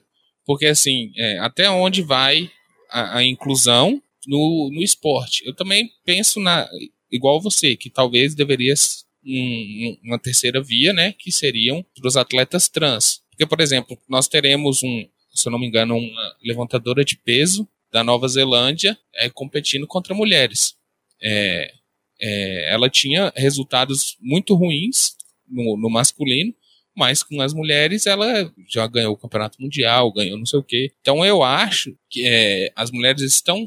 As mulheres cis. As mulheres, no caso das Olimpíadas, estão sendo prejudicadas por conta disso. É, é para dar o termo correto, as mulheres cisgênero, né? Pois é. Mas, é, é, é, mas isso, isso que eu tô falando, você tem que olhar níveis hormonais, é, depende da competição. Eu tô falando baseado nisso. Né? Mas é, eu queria voltar em outra questão, que é sobre racismo, né? Olha, já começou com a questão pesada. Como é que foi sua vida acadêmica? Você, é, você era o único você era o único preto da sua sala. Eu falo preto porque eu também sou. É, então eu não gosto muito do negro. Eu sofria a síndrome do preto único. também sofri durante uma época, dependendo dos lugares que eu ia, né? Como é que era? Vocês te protegiam por isso? Porque eu venho uma família assim. Meu bisavô, ele, não era negro, ele era muito, muito negro. Era o mais negro de todos. Azul, que a gente fala. azul, retinto. Ele era azul, ele era quase um avatar. E ele casou com, com a minha bisavó, que era descendente de portuguesa europeia, que era, ela não era branca, ela era muito branca, o olho claro. Um leite. Né? Então, assim, minha família é muito dividida. Por exemplo, minha irmã é branca, do, do cabelo, cabelo padrão, não sei nem se usa essa expressão, mas cabelo liso. E eu sou uma mistura. Eu, e é, é, tão interessante isso que as pessoas falam que eu sou pardo. Pardo é. Você nasceu. Só no Brasil Frank. que existe essa expressão. Você só nasceu. eu nasci. Então, como é que foi isso na sua vida? Então, eu vou aproveitar para responder a outra Warner, pergunta desculpa, sem problema. Sem pro... Lembra do Warner Bros? É, é, é a forma Bros. que eu tenho falado para todo mundo para lembrar. Você vê, você fala tão bem e, e você me elogiou umas duas vezes aí que eu fiquei todo que eu tô com um monte de perguntas aqui que eu nem te fiz, a origem do seu nome, essas coisas. Eu, nem, eu fiquei todo. Eu gosto de te ouvir, que eu só tô ouvindo. Não, tá massa, tá massa, valeu. É, só para falar então duas coisas. Origem do nome. Diz papai, dizia papai e mamãe que. Diziam papai e mamãe que foi encontrado num livro de faroeste que papai lia. Só que, pasmem, esse livro não está guardado. Como é que você tira o nome do menino de um livro e não guarda a bustica do livro para poder mostrar para ele que foi dali que o seu nome apareceu? Né? Então. pausa, pera, pera, pausa só um pouco, que eu vou te falar ah. uma coisa bem parecida. O meu também foi, só que não era um livro de, de faroé, era um filme, e papai sempre via Frank não sei o que, Frank não sei o que, ficou doido com esse nome, resolveu colocar, e eu sou de Monte Azul, Minas Gerais, extremo norte de Minas, então, durante toda a minha adolescência, eu uhum, era o único Frank uhum. da cidade. Então, assim, era era o bullying, todo bullying do mundo. O Diego, o Diego que a gente entrevistou também saiu de uma revista de, de faroeste, né? O Diego Giacomo pai dele tirou o Giacomo de uma revista de faroeste também. As revistas de faroeste estão... Né, tão em alta aí nesse, nessa nossa vida. Mas então, vamos lá. E aí eu vou aproveitar, Frank, para responder a sua pergunta inicial, a sua pergunta anterior sobre gostar mais do consultório ou da sala de aula. São prazeres diferentes dentro de, é, é, dos dois, dentro das duas profissões, né, que na verdade para mim são uma só, né, na minha colocação são uma só, no meu posicionamento, É, nós, uh, eu, eu me realizo muito quando eu estou ali escutando a pessoa, tentando compreender qual é a questão que, que ela está trazendo, é, tentando ajudá-la a, a, a, se enxergar de uma outra forma, que tem uma palavra muito que eu gosto muito na psicologia que a gente, que a gente usa, que é ressignificar.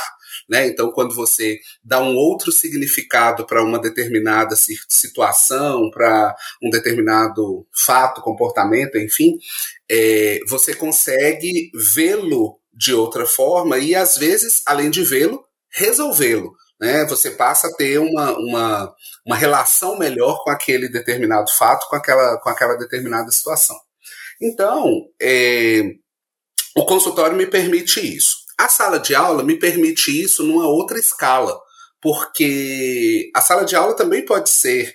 A gente não trabalha com cura em psicologia, mas uh, uh, uh, de uma maneira análoga, é, eu vou dizer de a gente trabalha numa perspectiva curativa, sim, com a psicologia, no sentido de que quando a gente está lá com várias pessoas discutindo várias questões, vários problemas, sempre alguém vai se identificar em alguma dessas questões. Sempre alguém vai é, é, modificar uma concepção, vai ressignificar alguma coisa, vai prestar atenção a algo que ela não prestou atenção. Então, é, eu entendo que as duas, as duas profissões me realizam cada uma, cada uma do seu jeito, mas porque na realidade elas acabam tendo muita coisa em comum. Essa pergunta, essa pergunta específica eu te fiz pelo seguinte: às vezes, inclusive alguns problemas que, que nós tivemos recentemente, fake news, mamadeira de piroca, essas coisas que às vezes há um descolamento do meio acadêmico para a vida real. O meio acadêmico ele fica muito elitizado né? Às, e às vezes nem é culpa do, do às vezes nem é culpa do, do, dos professores, porque realmente eles não têm tempo desenvolvendo pesquisa. Que quando chega na, na vida real, lá na, na casa da, da senhora que está com algum problema psicológico, ou às vezes até psiquiátrico, quem resolve é o pastor da igreja que fala que é um demônio, alguma coisa nesse sentido, entendeu? Ou do adolescente que, que é, tem uma orientação é, uma opção, uma orientação sexual, uma opção sexual diferente, ou é diferente de alguma forma, tá com uma depressão, e aí fica aquela coisa muito distante. Por isso que eu te perguntei, né? Orientação, orientação. Nunca mais eu erro na vida. É. Sim. É, é, sempre, sempre diga orientação, Frank. Sempre diga orientação sexual. É, é. Opção não existe. Opção não existe. Nesse aspecto, opção não existe. É, Pois é, mas aí tem uma coisa fantástica, é por isso exatamente que eu gosto da psicologia. Vocês viram até que a voz mudou, né? É, eu gosto muito exatamente isso, eu gosto muito exatamente disso. A gente vai para a casa das pessoas. A gente vai para a comunidade, a gente vai para o território, a gente encontra as pessoas, a gente entende que a, a psicologia só se faz de uma maneira social. Não dá para a gente pensar a psicologia tão elitizada quanto ela já foi porque durante muito tempo, na, na, nas origens da psicologia é, no Brasil, a gente tinha psicologia de elite, só de consultório. A gente só falava em psicologia quando a gente falava de ir ao consultório de um psicólogo ou então aqueles que tratavam das pessoas ditas loucas. É, tanto que hoje, até hoje existe a pecha de que nós psicólogos tratamos de gente louca. E, na verdade, a gente tenta tratar todo mundo, por um lado, e por outro lado, quem não é louco né? Quem é que não tem a sua loucura, se a gente for, for pensar de, mais detidamente? Na minha concepção, ainda falta muito. Não discordo de você. É, eu, eu, eu sou eu sou fisioterapeuta, eu tenho muito paciente que eu atendo em casa, domiciliar. Quando eu chego, uma parte é da fisioterapia e toda pessoa que teve uma lesão, seja ela qual for, ou um familiar tem, tem algum problema de origem física, afeta o psicológico também. E os serviços públicos, por exemplo, o psicólogo do, do PSF, eu tenho um caso específico, claro, é, é, é da minha bolha, que o psicólogo do PSF chegou para a mãe do paciente meu e falou assim: quando a senhora estiver jogando pedra, a senhora me chama. Quer dizer, quando a senhora estiver louca, a senhora me chama. Eu falei, meu Deus, como fala isso, né? É, a gente tem profissionais profissionais, né? É. É, é essa, é essa a grande questão. Mas é, eu entendo que nós, enquanto profissionais da psicologia, cabe a nós é, sairmos desse, dessa questão academicista, uh, na qual muitas pessoas se encontram, muitos, muitos acadêmicos se encontram, eu digo acadêmicos, tanto estudantes quanto professores, é, e pesquisadores de uma maneira mais específica, e agora lá no doutorado que eu estou lidando mais ainda com, com a questão de pesquisa, você precisa de fazer uma pesquisa que seja relevante. Você precisa fazer uma pesquisa que vai ser utilizada pelas pessoas, pensando nas pessoas. Porque senão, obviamente, isso aí não tem, não faz, não faz muito sentido. E eu vejo que alguns cursos, às vezes, se elitizam muito mesmo, se distanciam muito da, da questão da realidade. A nossa tentativa, e aí, obviamente, você falou de bolha, eu também vou falar da minha bolha, a bolha na qual eu trabalho, a bolha na qual eu estou inserido, a nossa tentativa acaba sendo justamente de sair desse lugar, desse lugar de detenção de conhecimento e desse lugar de, às vezes, até utilizar esse conhecimento como é, é, uma arma contra as pessoas. Né? Então, essa pessoa que você, esse psicólogo que você disse aí a respeito, é, é uma pessoa que está falando algo que não tem absolutamente nada a ver com o que seja a psicologia de verdade. A psicologia de verdade vai tentar ouvir as pessoas, vai tentar compreender o que está acontecendo, para poder tentar ajudar essas, essas pessoas. E vejam que eu usei o verbo tentar todas as vezes, porque a gente, obviamente, não tem como garantir. Mas a gente vai fazer o nosso melhor, nós vamos fazer o nosso melhor para conseguirmos, é, é, para conseguirmos fazer com que essa pessoa melhore o seu nível de vida. E a gente tem algumas coisas, né? Você falou do psicólogo do PSF, é, a gente tem, eu não sei a, a, a, ordem aqui em Montes Claros, de que ordem a gente tem aqui em Montes Claros, mas a gente tem um, um, um psicólogo para poder atender a, sei lá, 10 PSFs. Eu, eu, eu, realmente eu não tenho o número. Mas a gente tem psicólogo, para pouquíssimo psicólogo para poder atender muita gente. Então, a gente até pensa nessa questão da saúde mental, de como é que a saúde mental é, é, não é levada em consideração, e às vezes, infelizmente, aparecem pessoas como essas, que às vezes a gente até pensa né, se é de fato profissional, se a gente pode chamar de profissional, aparecem pessoas que, que, trazem, que trazem algo disso. Mas enfim, voltando para a sua pergunta de da frente, né, que é sobre a questão de como é que esse preto único, da síndrome do preto único, foi funcionando por aí. É, três, quatro anos atrás, eu tive um estágio que lidava, eu, eu, eu, fui preceptor de um estágio que também lidava com essas questões do, do racismo. Nós até fizemos um documentário lá na, lá na FUNORTE Campos Amazonas, Uh, eu estava trabalhando lá nessa época e nós fizemos um documentário, inclusive com muitas pessoas que trabalhavam lá. Indo da Luciana Santana, diretora do campus à época, até, eu não vou lembrar o nome do moço, mas até o, o, o zelador. E o nome do nosso documentário era Apesar de. O que, que a gente queria fazer com esse documentário? Qual era o, o, o mote? É, nós gostaríamos de dizer que, apesar do racismo, apesar do sofrimento, apesar da discriminação, apesar dos lugares em que nós pretos somos normalmente colocados, essas pessoas venceram. É, e essas pessoas venceram sendo diretora de campus ou sendo zelador de campos, porque isso também é vencer na vida. Né? A gente tem uma concepção de, de vencer na vida como você ter muito dinheiro, sucesso, glamour, e obviamente não, não é isso. Né? Vencer na vida tem uma série de outras, de outras concepções. Então, uh, nessas, nessas nossas discussões, uh, apareceu, tinha uma aluna, uma aluna, uma estagiária, e que também era preta, óbvio, e a gente foi falar sobre esse tipo de como é que a gente encarava essas coisas, enquanto a gente estava fazendo a discussão teórica antes da realização do, do documentário. E aí me caiu uma ficha de uma coisa que eu nunca tinha parado para prestar atenção. É, como nós somos educados, como nós pretos somos educados para lidarmos com a vida. O que, que é que acontece? Na, na casa dessa minha, dessa minha aluna à época, é, ela foi, ela foi Uh, educada para o embate. Ela foi educada da seguinte maneira: minha filha, você tem que prestar muita atenção porque o povo não gosta de gente preta. Então você tem que olhar o que, que você está fazendo. O povo acha que a gente é inferior, então você tem que agir diante disso. E coisas desse tipo. Era uma, uma, uma educação de enfrentamento. E ela então sempre foi muito afeita a, é, a essa questão, a prestar atenção, a, a, a revidar a, a, essas questões, mesmo quando elas não estavam assim tão, tão nítidas, tão óbvias. Eu não fui. Eu, eu tenho um, um, amigo que ele, inclusive, é das ciências sociais. Ele fala que eu sempre fui branco. Por quê? Porque eu não fui educado com esse tipo de perspectiva que eu falei dessa, dessa minha ex-aluna. Eu não fui educado com esse mesmo tipo de perspectiva dela.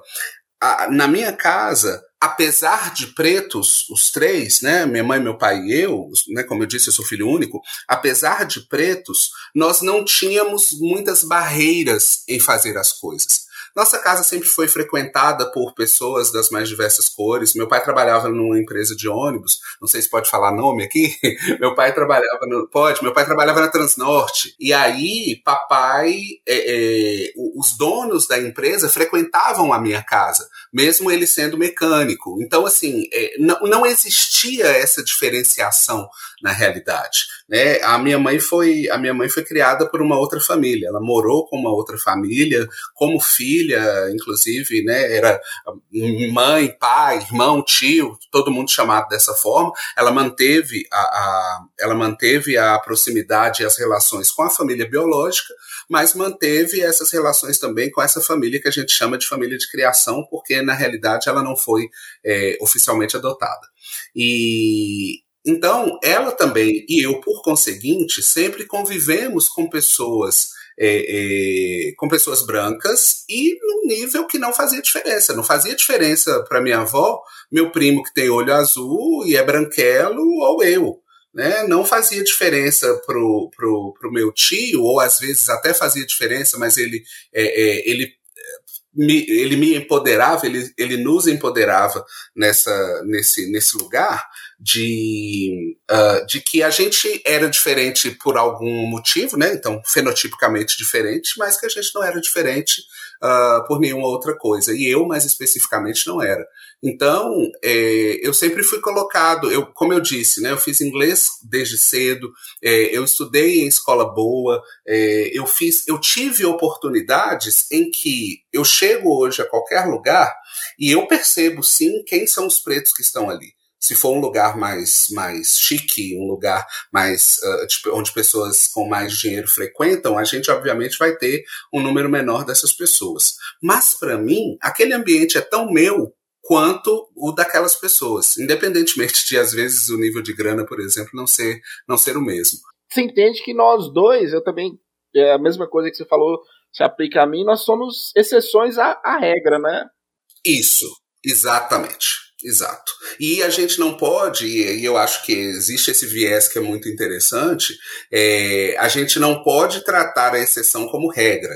E às vezes, infelizmente, é isso que acontece. As pessoas querem é, é, dizer que não há racismo e nos trazem como exemplo.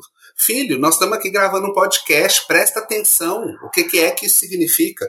Né? Isso não é uma coisa que. É, é, claro que hoje, com as tecnologias, qualquer pessoa pode fazer qualquer coisa, mas com uma, uma periodicidade, com um conteúdo que seja de uma maneira mais específica e tal, não, não é uma coisa tão simples, não é uma coisa tão fácil.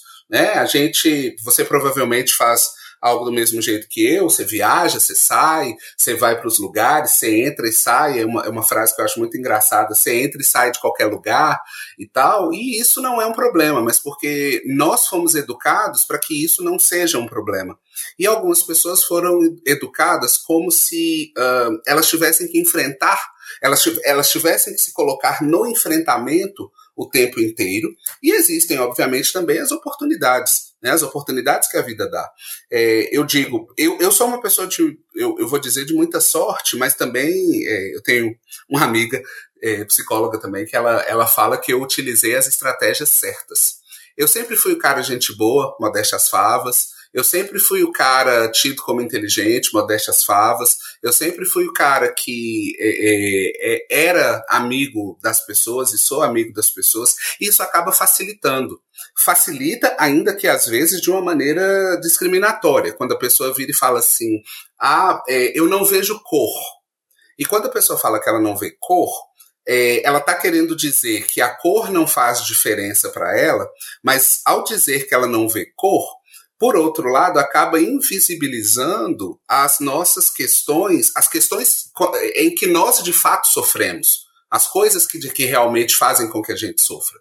Meu medo é, meu medo é, é ser o, o, amigo, o amigo preto do racista, sabe quando o racista é pego em algo racista e fala, eu tenho até um amigo que é preto, ele fala assim, essa é maravilhoso. E, e, eu sou eu sou esse até esse amigo que até ele tem. Volta e meia eu sou justamente essa pessoa. Só que eu sou essa pessoa como se não fosse. eu vou lá lindamente, eu faço o que eu preciso fazer, eu vou aos lugares que eu tenho que ir. É óbvio que eu presto atenção às coisas que estão acontecendo ao redor, né? Teve há várias situações, teve uma situação é, em que eu estava na festa de um colunista social da cidade, muito tempo atrás, eu fui homenageado nessa festa e estava lá de smoking. E, obviamente, o smoking se parece com o uniforme dos garçons. É, e é claro que eu fui confundido com o garçom. E é óbvio que não há problema algum em você ser garçom, mas você pode ter certeza de que eu fui confundido com o garçom pelo fato de eu ser preto.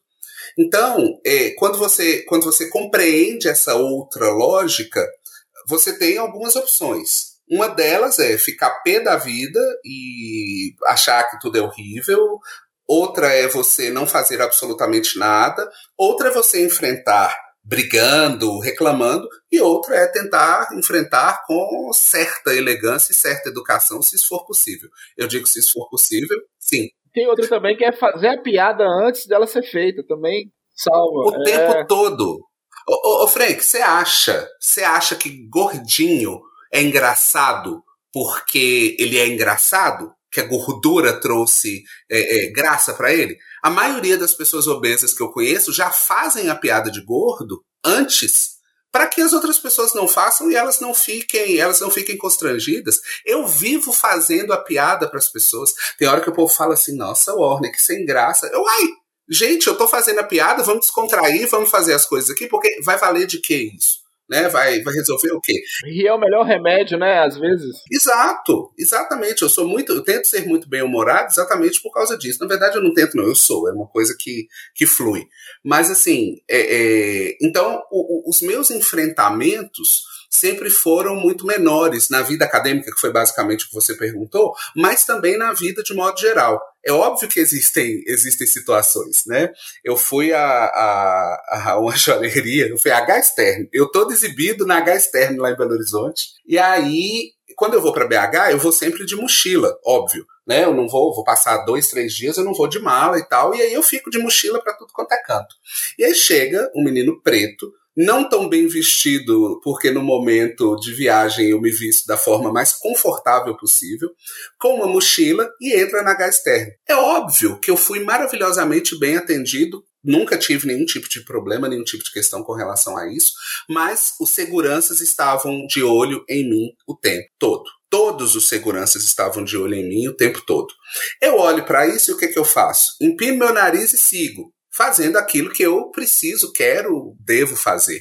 E aí você tem. É, é, é, eu estabeleci então uma forma de enfrentamento que, que é diferente.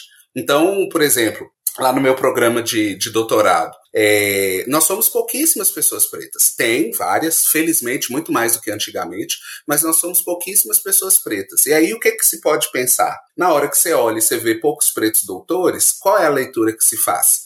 Que pretos não, não são doutores porque não têm condição disso, condição para isso, e muita gente infelizmente acredita nisso, ou que pretos não tiveram oportunidades para que pudessem chegar a esse tipo de patamar. Né? Então, eu vejo que depende muito de como a gente se coloca, mas não é somente a gente, porque tem gente que passou por perrengues muito maiores do que nós, que somos a exceção. Né?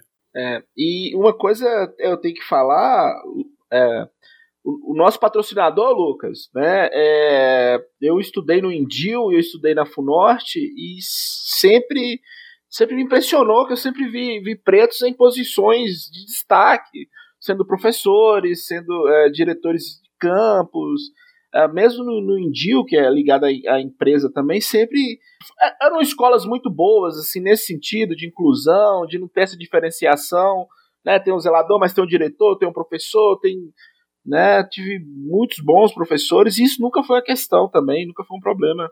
O Indil, Frank, ele é um, um, uma escola que é, acho que oferecia muitas bolsas, né, para as pessoas é, com menos renda para estudar uma boa escola, porque o Indio é uma boa escola, e no, gastando pouco, né? Então lá a gente teve muita gente de é, é, é negras, é, de mais, mais pobres, né, que a gente pode dizer, e que tiveram essa oportunidade. E, e eu... a questão. Pode, pode terminar, Lucas, desculpa. Não deixa ele terminar, não, porque ele tá bem preconceituoso. Você viu que ele falou, só tinha preto porque ele estudou com bolsa. Tô querendo matar ele aqui, eu não vou falar isso, não. O Indio tinha preto que tinha condições de estudar. É, isso é. Claro o, né?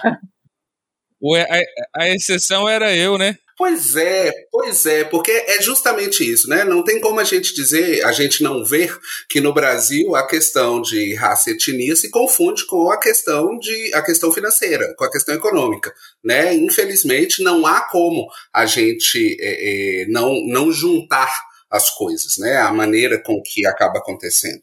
Mas eu citei negros e e pobres. Eu me enquadro, por exemplo, nos pobres. Eu não tinha condição de pagar. E você tem até um, eu tinha bolsa um porque minha mãe negro, né, que grava é. podcast é. com você. eu tinha bolsa lá porque minha mãe trabalha, trabalhava na rede. Então eu também não tinha condição de pagar. Não é só por isso. Pois é, pois é, não, é, é, é eu assim, é, você tocou num ponto extremamente interessante, Frank. É, eu, de fato, dentre vários outros motivos, mas eu de fato tenho muito orgulho de trabalhar no grupo e eu não, eu não preciso fazer puxação de saco, eu não sou esse tipo de pessoa, mas eu acho que você tocou num ponto extremamente importante. Eu sempre disse que uh, dentro do grupo Soebras, Norte, enfim, é, não há essa questão de você ser preto ou branco, não há essa questão de você é, é, ter qualquer tipo de orientação ser homem sexual. Ou mulher. Não há, não, não há diferença se você é homem, se você é mulher, se, se você, é, é bolsista ou não, rico, viu, Lucas? Se você é bolsista ou não. Não, não existe. não existe esse tipo de, esse tipo de coisa. Né? Então, assim, é, e aí eu volto para o que a gente chamou de bolha. Porque, infelizmente, não é assim. É exceção, é, é exceção. É, é exceção, né? Então, assim, eu acho que a gente precisa, obviamente, é, é, é, louvar esse tipo de situação, né? Porque já que se trata da exceção, mas a gente não pode deixar de lutar para que isso se torne regra. Eu acho que essa é a grande questão, de que todas as pessoas, independentemente de quaisquer características, sejam de raça, etnia, seja de credo, seja de orientação, identidade sexual é, ou de gênero, seja de qualquer tipo de religião, seja de qualquer de confissões políticas, filosóficas e etc. A gente até tem, tem um artigo do, do Código de Ética do Psicólogo que, que fala exatamente isso, que nós precisamos, é, independentemente de características como essas que eu falei, vou ver se eu acho aqui o código para ler bonitinho para vocês, é, independentemente disso, a gente vai ter que prestar um serviço de qualidade né? E eu penso que a vida precisa ser precisa ser levada exatamente dessa maneira, né? Enquanto vocês vão falando aí, eu vou procurando aqui o, o código. Enquanto você vai, então só aproveitando, já que a gente está falando muito bem aí do Centro Universitário Funorte, vamos pro recadinho do Centro Universitário Funorte, né? Se você tá afim de fazer uma faculdade, quiser cursar psicologia, ser aluno do Warney, Joia. ou de outro curso, educação física, direito, medicina veterinária, né? Você pode fazer o vestibular da FUNORTE, do Centro Universitário FUNORTE, e ingressar em um desses cursos. Hoje nós temos as opções 100% online, ou então presencial, né? Assim que esse inferno dessa pandemia acabar, nós teremos essas, a opção do presencial também. E junto com ele a plataforma ZIRC, né? Que é uma plataforma gamificada que vai te ajudando durante o curso, né? Te passando orientações, é, indicando áreas que você deseja seguir no curso escolhido, né? Então, não perca tempo, faça seu vestibular no funorte.edu.br ou então entre em contato pelo DDD 38 98407 1291. E além do Centro Universitário Funorte, temos um novo parceiro que é o Mockbets, que é o time de futebol americano aqui no norte de Minas. É, você que queira conhecer mais do esporte, queira participar, integrar a equipe, Eles terão agora uma seletiva em agosto. E se quiser saber mais sobre, é só acessar no Instagram deles, o arroba mockbets, para saber mais dos, do, do trabalho dos meninos, que é muito bom. Eles realizam trabalhos sociais, é, arrecadação de alimentos, várias inclusão no esporte, tanto o cis masculino e o cis feminino. é, aprendeu, muito bem. Então, gostei. tem os dois lá, você acessa lá o Instagram do pessoal e participe lá do Mockbets. Independentemente de ser cis ou trans, o Mockbets está aberto, né? Está aberto.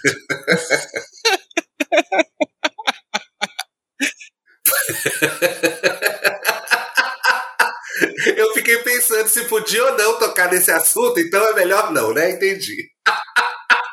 Não, não, você pode, você pode falar o que você quiser, você pode falar, não tem problema não. É, eu, eu e o Lucas que a gente não pode, é porque o Lucas, nós, nós temos umas visões políticas diferentes, eu e o Lucas, né, e a, a gente não pode porque a gente afasta ouvintes, mas a sua opinião você pode tocar, né, e nós tamo, eu, eu tô numa guerra particular que eu acho que a galera elegeu o Bolsonaro por falta de conhecimento. Então, assim, enquanto eu puder levar conhecimento, principalmente pros, pros fiéis eleitores dele, vou chamar de gado, não, né?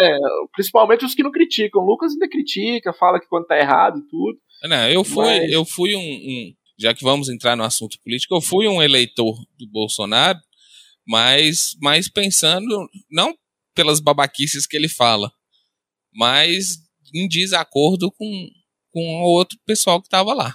Mas me arrependi. Bola para frente, né? Vamos ver se ano que vem melhora, porque nós estamos lascados ano que vem. Se for esses dois aí que estão vindo, o Brasil tá tá sofrido.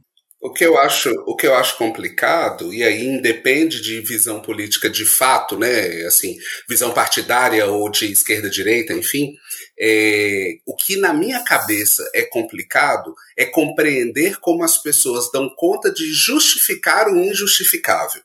É, então, eu estou falando, por exemplo, eu vou usar a palavra que você usou, Lucas, da, ouvir aquele monte de babaquice, ouvir aquele monte de baboseira e falar, ah, tá certo, tá certo, ouvir, é, é, ver as pessoas uh, uh, sofrendo e aí você tem a, alguém que vai lá e, e, faz escárnio do sofrimento dessas pessoas, é, que, que fala, que, que usa um, eu estou tentando ser educado, que usa um, um vocabulário chulo, uh, em determinadas situações, e aí a pessoa vai lá e fala, ah, tá certo, tá certo. Eu acho que isso que é complicado. Né? O resto das coisas não. Todo mundo tem direito a achar o que bem entender. Mas tem alguns limites, e esses limites, quando são ultrapassados, é que eu acho que fazem parte do mais complicado. Foram muitos e muito ultrapassados. Eu acho o seguinte, eu sou o cara que eu defendo a total liberdade de expressão. Só, só que eu acho assim, quando o cara fala uma coisa no sentido se o meu filho for homossexual, eu vou dar uma surra nele, ou eu não vou te estuprar porque você não merece, eu acho que ele tem que ter o direito de falar isso. Agora, o que, que uma sociedade civilizada deveria fazer? Isola esse cara que ele é maluco. Olha as coisas que ele tá... Sofre as consequências, né? É, olha as coisas que ele tá, tá fazendo. Aí você pegar isso, mesmo se fosse um, esse mesmo discurso em alguém da esquerda, e elevar ou, Mas, mas teve, Frank, é, é essa questão. Assim, Bolsonaro é um escárnio hoje em dia, né? Depois de tanta merda que ele fez. Mas é, o Lula sei, também falou vamos, das mulheres que de uma balança... duro. Tá errado do mesmo jeito. Não tem que, você não, não tem que relativizar não, não tá, nada, tá errado do tá, mesmo jeito. Não, tá. não, não, não, não, tá. Fala da mulher de Gleiro Duro e falar. Não vamos falar de, de política, não, Frank. Não, não é de política, eu tô com análise psicológica. É porque você não é mulher, você não é mulher, você não é mulher, eu não sou mulher, não é nosso local de fala.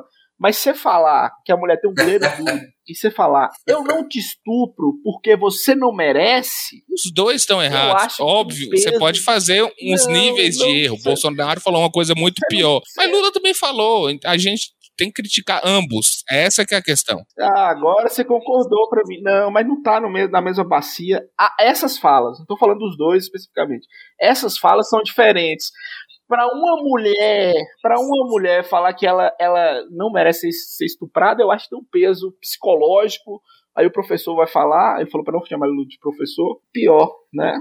É, não. É, o, o que eu vejo de fato é, e que a gente precisa prestar atenção é qual é o peso, independentemente de, de, de quem esteja, de quem seja este, este ou esta nossa, nosso ou nossa representante. Né? É, o que, que essa pessoa está fazendo a favor real da sociedade? Porque se a gente está falando de. Se a gente entende, né? A política, polis, as pessoas que ali convivem, que elegem democraticamente os seus representantes, se são representantes, então, eles falam aquilo que nós não nós representados não podemos falar porque não daria para colocar 210 milhões de pessoas para poder falar, então tem que ter gente para poder representar. O grande problema é quando essas pessoas não representam adequadamente é, a, a, a questão política no sentido de fazer o bem para a sociedade. Ainda que eu acho que em alguns momentos essa, essa parte da representação ela é real, no sentido de que uh, às vezes a gente fala mal de determinadas pessoas, mas elas estão fazendo exatamente as mesmas coisas que a gente fala. Vou dar um exemplo claríssimo, que é até algo que eu trato na, na minha disciplina de ética. Eu sempre começo falando sobre a ética do dia a dia, antes de entrar na ética é, é, profissional. Uh, nós, enquanto sociedade, e aí eu estou incluindo vocês dois e eu, nós, enquanto sociedade, muitas das vezes reclamamos, apontamos o dedo para alguém que fez alguma coisa errada e fazemos exatamente a mesma coisa. Exatamente a mesma coisa. Não adianta a gente falar de corrupção é, de, de políticos, por exemplo, ou de empresas, enfim, se a gente não devolve o troco a mais, se a gente é, vê um, uma situação errada acontecendo e a gente não fala nada, se a gente é, se tem uma oportunidade para a gente uh, ter, ter vantagem, ter algum tipo de vantagem, se a gente vai em cima dessa vantagem, né? Então, assim, a gente precisa, desculpando a expressão, tem muita gente que senta em cima do rabo para falar mal do outro. e a gente tem que pensar melhor sobre isso, sabe? Tinha uma expressão que eu usava no curso de história que era o problema do Brasil é que tem muito brasileiro, tem mais brasileiro do que gente, inclusive. É, o, o a política nossa é um retrato, talvez, da nossa sociedade. Filho, eu tenho um amigo que mora fora que ele fala que não sabe se o problema do Brasil é o, são os brasileiros ou se o problema dos brasileiros é o Brasil. Porque às vezes é muito complicado ser brasileiro, né? É muito complicado. É, não só a política, é, dentro disso aí, é, todo mundo que vai morar fora, a primeira coisa que fala é assim: você chegar aqui, você não trabalha para brasileiro, pelo amor de Deus, porque eles vão, né? Geralmente os brasileiros que foram antes, que montaram empresa e tudo, né? É complicado. Ô Lucas, vamos dar um recado pros nossos ouvintes aqui, cara? Vamos dar um recado, um recado importantíssimo, hein? Importantíssimo. Atenção você que tá ouvindo esse podcast nosso aqui, o LF. Você tá pensando em fazer alguma faculdade? Então, a hora é agora, bicho. Não é bom adiar o seu futuro, hein, Frank? Tá na hora da gente começar a levar a sério nossa vida, hein? É, vamos, vamos estudar, né? Teve a pandemia aí e a hora é agora no Centro Universitário Funorte, Lucas. Você pode fazer sua faculdade presencial ou 100% online. Olha só pra você ver, hein? Se você estiver no sul do país, pode estudar com a gente. Se estiver no norte do país, pode estudar com a gente. Se você estiver em Montes Claros, Pirapora, Januária, Janaúba, você pode estudar online ou presencial. E, e na FUNORTE, Lucas, é, tudo isso é facilitado porque nós temos a plataforma ZIRC. Isso mesmo, a plataforma ZIRC é show de bola, porque ela é uma plataforma gamificada que vai te acompanhar durante todo o seu curso, te dando dicas, te colocando em áreas mais específicas que você quer prosseguir. Então ele é um companheiro do início ao fim. É, e vai te orientando. Atenção, você é mais novo, ou a pessoa mais velha, igual nós, estamos velho, né, Lucas? Quiser fazer um curso 100% online, a plataforma Zirk é totalmente intuitiva, cara. Vai te ajudar pra caramba. E não fique fora dessa, entre no funorte.edu.br ou pelo telefone DDD 38 9 8407-1291 e agende seu vestibular. Você pode ingressar com a nota do Enem. Lá tem Fies, tem ProUni. Então, só procurar. A hora é agora, só não estuda quem não quer. A Funorte, nossa primeira parceira aqui no LF Podcast. Beleza. Valeu. Então vamos seguir a entrevista. É complicado, mas deixa eu voltar na história da, da ética aqui do psicólogo, que do código que eu fui pegar lá para ler para vocês, pra, só para ter certeza de que eu ia falar bonitinho o que, que tá o que está dizendo, a gente tem no primeiro artigo quais são os deveres fundamentais do psicólogo. E aí tem lá um monte de coisa e tal. E no artigo segundo a gente tem ao psicólogo é vedado. E na linha B a gente tem, ou melhor, vou ler a, a linha A primeiro. Ao psicólogo é vedado praticar ou ser conivente com quaisquer atos que caracterizem negligência, discriminação, exploração, violência, crueldade ou opressão. Olha o tanto de coisa, tanto que isso é complicado. E o item que eu de fato fui procurar para falar para vocês, que é o, o, a linha B. Induzir a convicções políticas, filosóficas, morais, ideológicas, religiosas, de orientação sexual ou a qualquer tipo de preconceito quando do exercício de suas funções profissionais. O que, que a gente pensa a partir disso? É claro que nós precisamos respeitar tudo que, como, como você disse, Frank, de respeitar tudo que as pessoas possam dizer e se expressar. No entanto, nós não podemos ser coniventes, como disse o, o, a primeira alínea, e nós não podemos induzir as pessoas, como dito na segunda alínea. Aí nós temos uma questão que precisa ser, que precisa ser lembrada, né? precisa ser comentada. Ah, mas a, a, psicologia parece, algumas pessoas dizem que parece, algumas pessoas dizem que, que é de fato assim, é, parece que defende um determinado lado. Bom, o lado que a gente tem que tentar defender é o lado das pessoas, é o lado do bem-estar para todo mundo.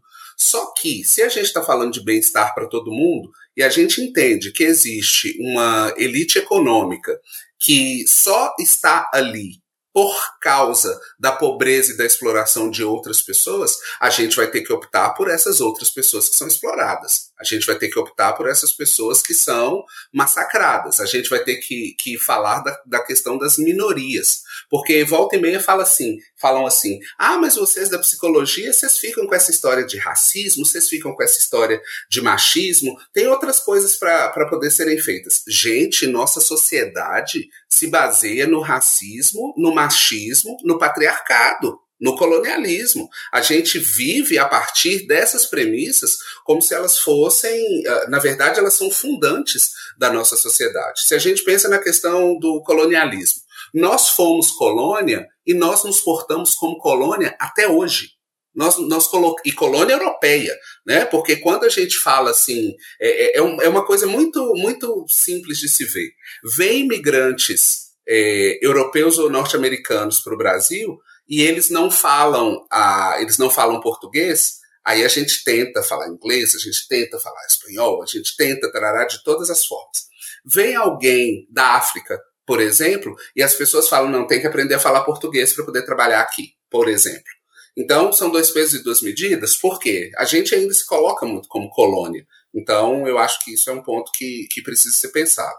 A questão do machismo, do sexismo, enfim, é, da misoginia, inclusive, né, essa, essa questão de se, tratar, de se tratar as mulheres de uma, de uma maneira como se fossem inferiores, para além dessas outras ações que eu disse, é, Existe, então, na nossa sociedade, um pensamento quanto às hierarquias, que aquilo que é do masculino é normalmente mais valorizado e aquilo que é do feminino é normalmente mais desvalorizado. E eu vou lembrar de falar daqui a pouco da, da, última polêmica do vôlei lá das Olimpíadas.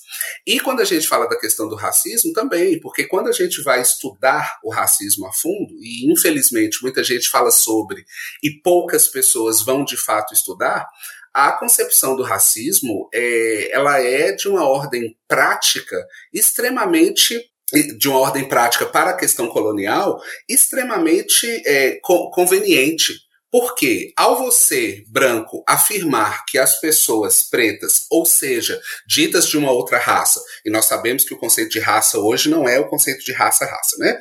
Mas ditas de uma outra raça, justificava uh, de chamar essas pessoas, uh, dizer que essas pessoas pertenciam a uma outra raça, justificava o fato de que elas podiam ser escravizadas, porque afinal de contas elas não eram da mesma raça que nós que eles, né, obviamente.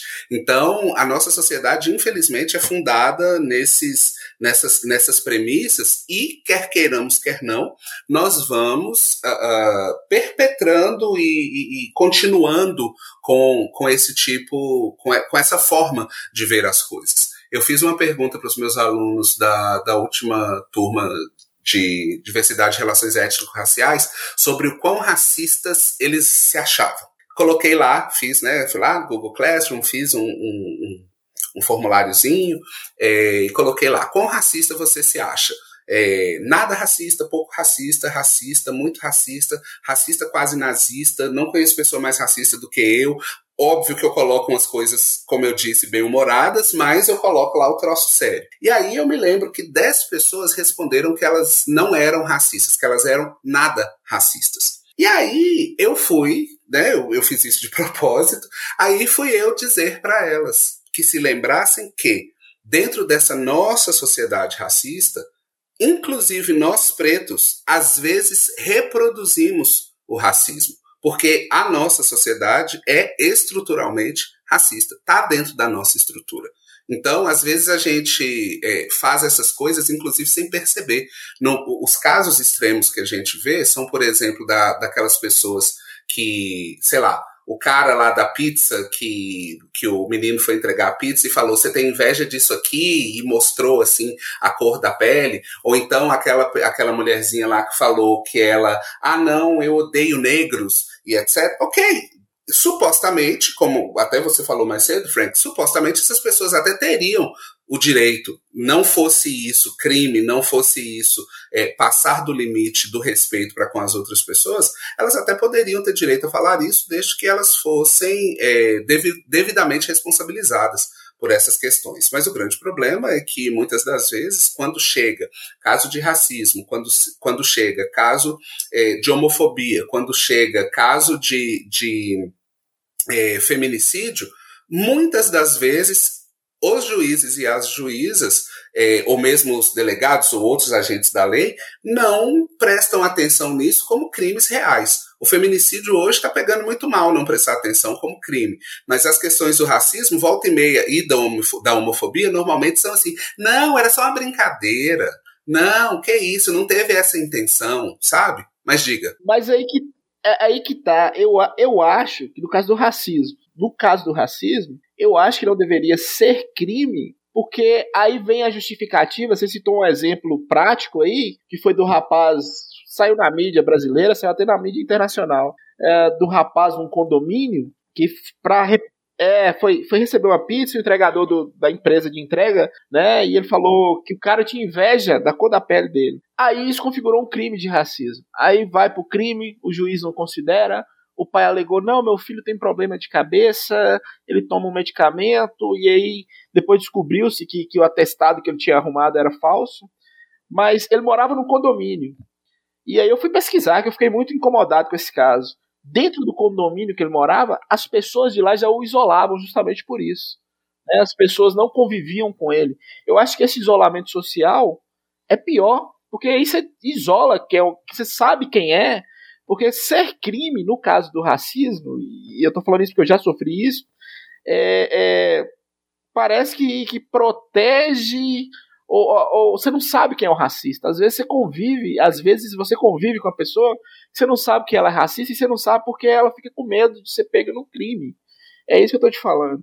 É, sociedades mais civilizadas, e eu sempre cito exemplo dos Estados Unidos, a França, as pessoas isolam né? Tudo bem, você quer ser racista, você pode ser racista. Atenção, apresentador de, de jornal, não vou citar o nome. Atenção, Siqueira Júnior. Você quer ser homofóbico? Você vai ser homofóbico, não tem problema. Mas você vai perder 67 patrocinadores. Eu não quero minha empresa ligada a você.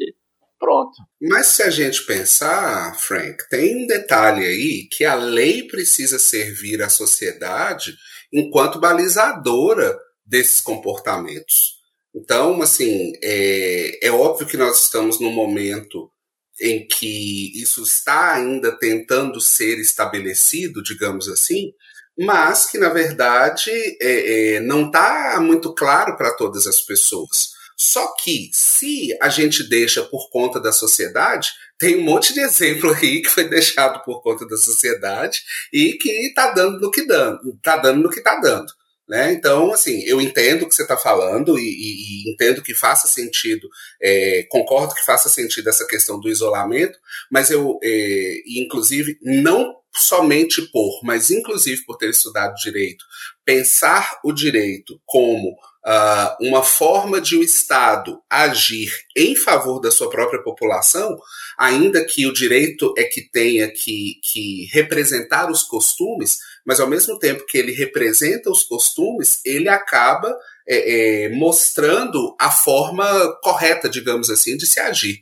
Porque, por exemplo, se a gente fala do racismo enquanto um crime que lida, uh, que funciona para a coletividade, ou a gente fala da injúria racial, que funciona para uma determinada pessoa, essas configurações de injúria racial normalmente estão muito bem colocadas, elas ah, se configuram muito bem. Ah, mas o juiz não, não concordou, o delegado não, não fez como poderia, aí são outras coisas. Mas eu acho que a gente tá, a gente volta para a questão da exceção de nós pretos, sabe? Eu entendi. É, é porque quando a gente pega, pesquisa, faz um levantamento, quase não existe, desde que se tornou um crime, o racismo e a injúria racial, pouquíssimas condenações na história do, do, da, principalmente da Constituição de 88.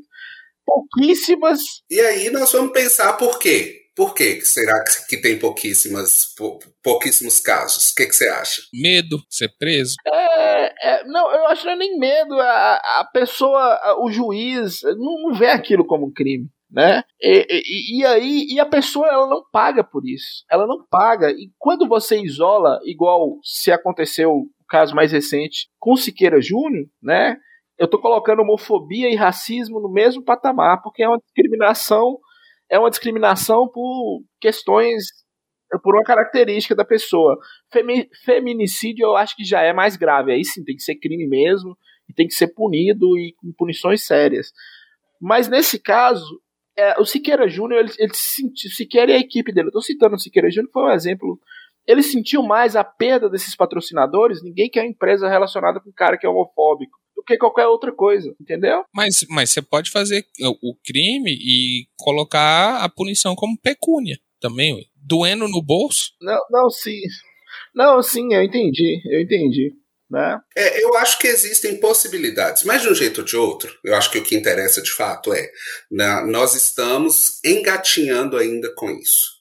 O que que são 30 anos de uma Constituição? O tanto de coisa que tem lá. Vou, vou para um caso, eu vou falar do negócio do vôlei em seguida, mas isso me, me lembrou de um, de um caso interessante. Fazer uma pergunta para vocês. A Constituição de, de 88 permite que tanto homens quanto mulheres adicionem os sobrenomes do seu cônjuge é, ao seu ao seu próprio ao seu próprio nome. Quantas pessoas vocês conhecem? Quantos homens vocês conhecem que adicionaram os sobrenomes das mulheres aos seus, aos deles? Quase nenhum, praticamente. Nenhum. Nenhum. Né? É disso que é disso que a gente está falando. Né? Isso é uma possibilidade. Todas as vezes que eu falo isso em grupos maiores, tipo na sala de aula, por exemplo, ou quando eu estou dando alguma palestra, alguma coisa assim, tem um monte de gente que não sabe que isso está lá na Constituição. Por que, que não sabe disso? Se está falando que homens e mulheres são iguais em deveres e direitos, Ponto. Acabou. É igual do mesmo jeito. Então é possível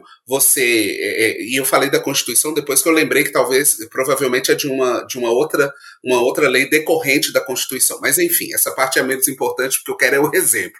Existe a possibilidade de as pessoas fazerem e as pessoas não fazem. Por quê? Vamos pensar? E aí, é, é, eu tenho certeza de que você estudou essa parte também, Frank, de por que, que a gente, é, os nomes, os sobrenomes eram colocados né, nas mulheres para garantia de que a, a, a propriedade se mantivesse uh, na linearidade, para garantia, suposta garantia de que o filho fosse realmente daquele pai e que tivesse a possibilidade de então herdando seu sobrenome sobrenome, herdando também as outras coisas. Não é mais isso, isso já não é há muito tempo, mas continua o costume, continua a ideia. Eu conheço provavelmente quatro ou cinco caras que deram conta de fazer isso.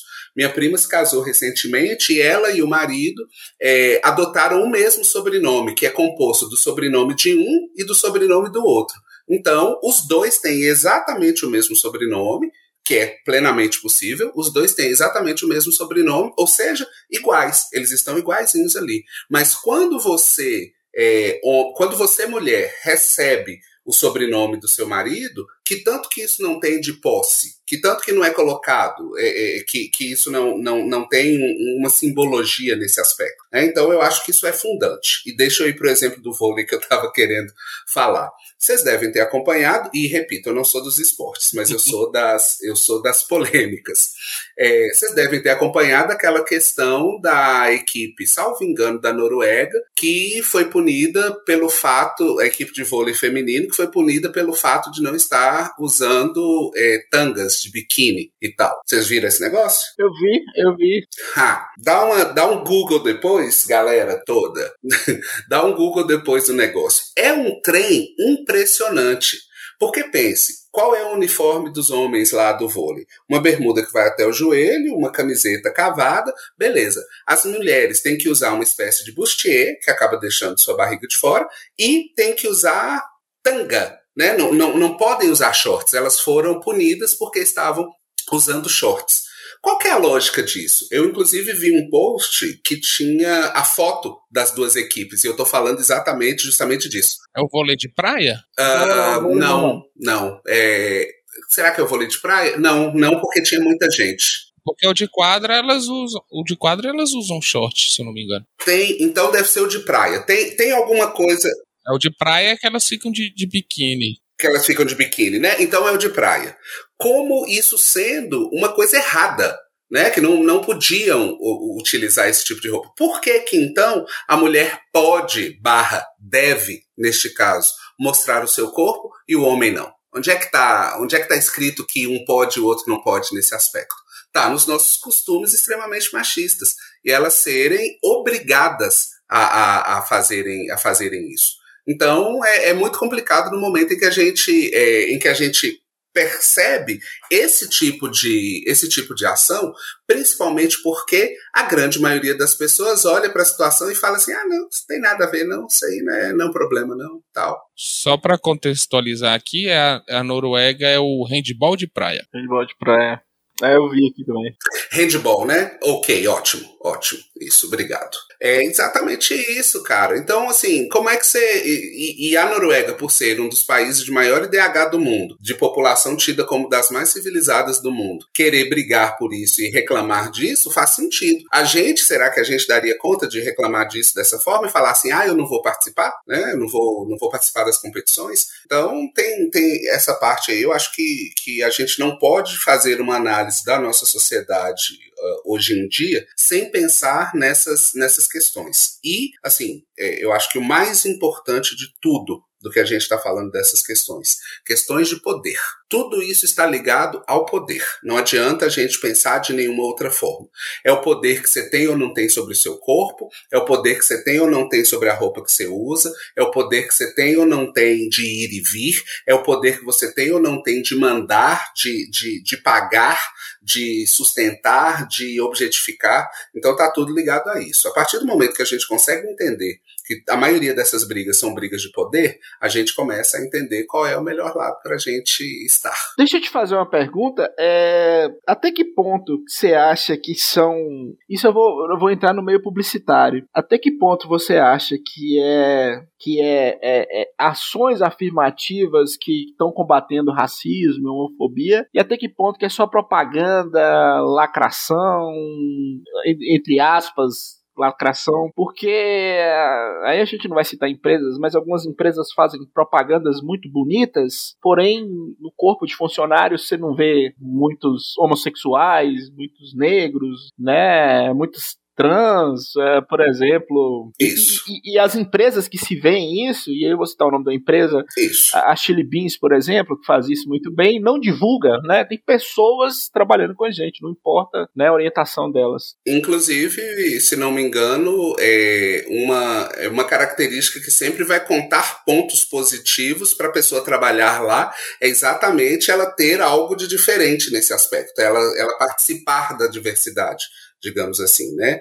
Então, eu acho que tem, tem, tem um detalhe, eu, e, e já há estudos sobre isso, sobre os chamados pink money e black money, né? Então, dinheiro rosa para se referir aos gays, então a comunidade LGBTQIA+, e o black money para poder se referir ao dinheiro das pessoas pretas. Vou contar para vocês. Adoro o Rio de Janeiro. Hoje eu ando meio com medo. Todo mundo. Né? Ultimamente, o trem tá meio feio. Mas eu, como eu falei mais cedo, eu fiz o meu curso de minha especialização em gênero, eu fiz lá no Rio de Janeiro. Então eu ia a cada dois meses.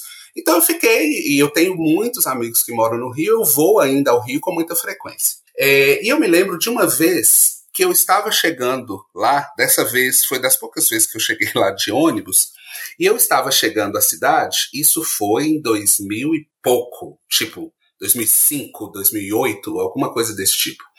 E eu vi um outdoor que era uma propaganda de um plano de saúde que tinha uma família preta. E eu fiquei vidrado naquele negócio. Eu fiquei completamente vidrado naquilo. Por quê? Foi a primeira vez que eu vi, é, é, de uma forma ostensiva, uma família preta num outdoor. E eu não lembro qual das cidades que era ali próximas, mas não era na cidade do Rio de Janeiro era na região metropolitana. Então, faz muito sentido, ou faria muito sentido, que naquele lugar, que era um lugar dito é, mais pobre e, portanto, dentro daquela equação que a gente falou de é, raça, raça, etnia e, e condição socioeconômica próximas, naquele lugar isso faria muito mais sentido. O que, que se entendeu? Exatamente o que você acabou de falar. Hoje é muito mais voltado para a questão da grana do que para a questão da própria inclusão. No entanto, nós não podemos pensar que seria melhor sem. Eu acho que essa é a, a, a grande questão. Né?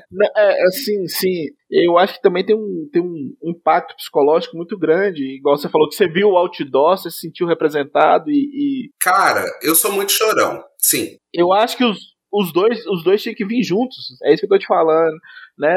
Tinham, tinham, mas como não tem a verdade, assim, como, como não dá para fazer de verdade, que seja minimamente isso para que as coisas possam ir acontecendo. Eu assisto muito a Rede Globo. Gostem as pessoas ou não, eu assisto muito a Rede Globo. E quando a Maju veio apresentar o jornal hoje, eu fazia questão de assistir ao jornal e eu, e eu, um cara de 40 e tantos anos, agindo exatamente dessa forma.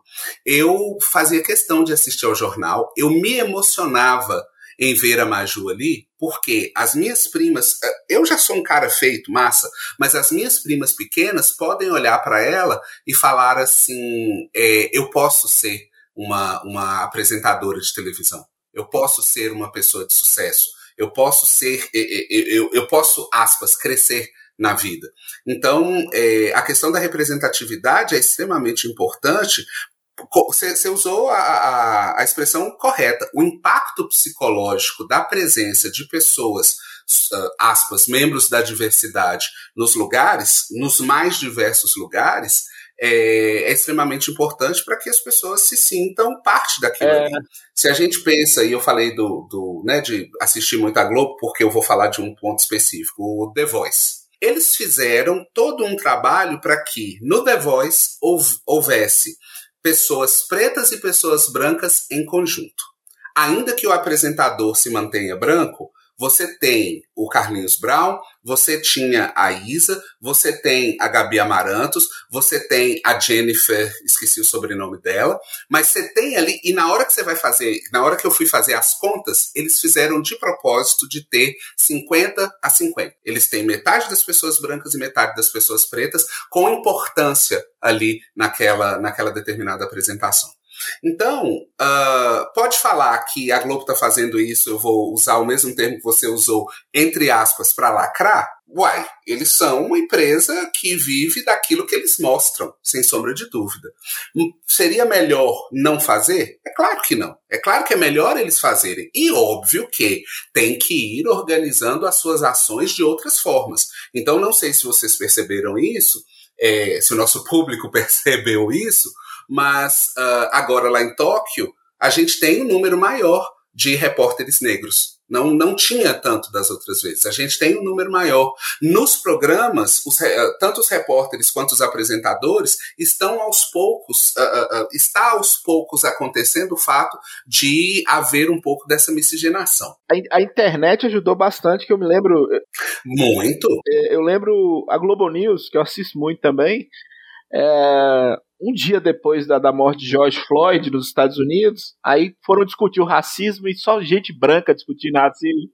Né? E aí, o que, é que eles fizeram? Fizeram um painel com gente negra dali uma semana, se eu não me engano. Foi porque é. o Twitter caiu em cima. Caiu Atenção, em cima. É, estão discutindo racismo no Globo News. Né? Fizeram meia-culpa. Então, eu acho que é importante existir, é, é, é existirem essas ações para que as pessoas percebam. É claro que isso é marketing, é claro que isso é publicidade, publicidade é claro que isso é, é, é, é mitar, é claro que são todas essas coisas. No entanto, é melhor que haja dessa forma do que não haver de não haver de forma alguma.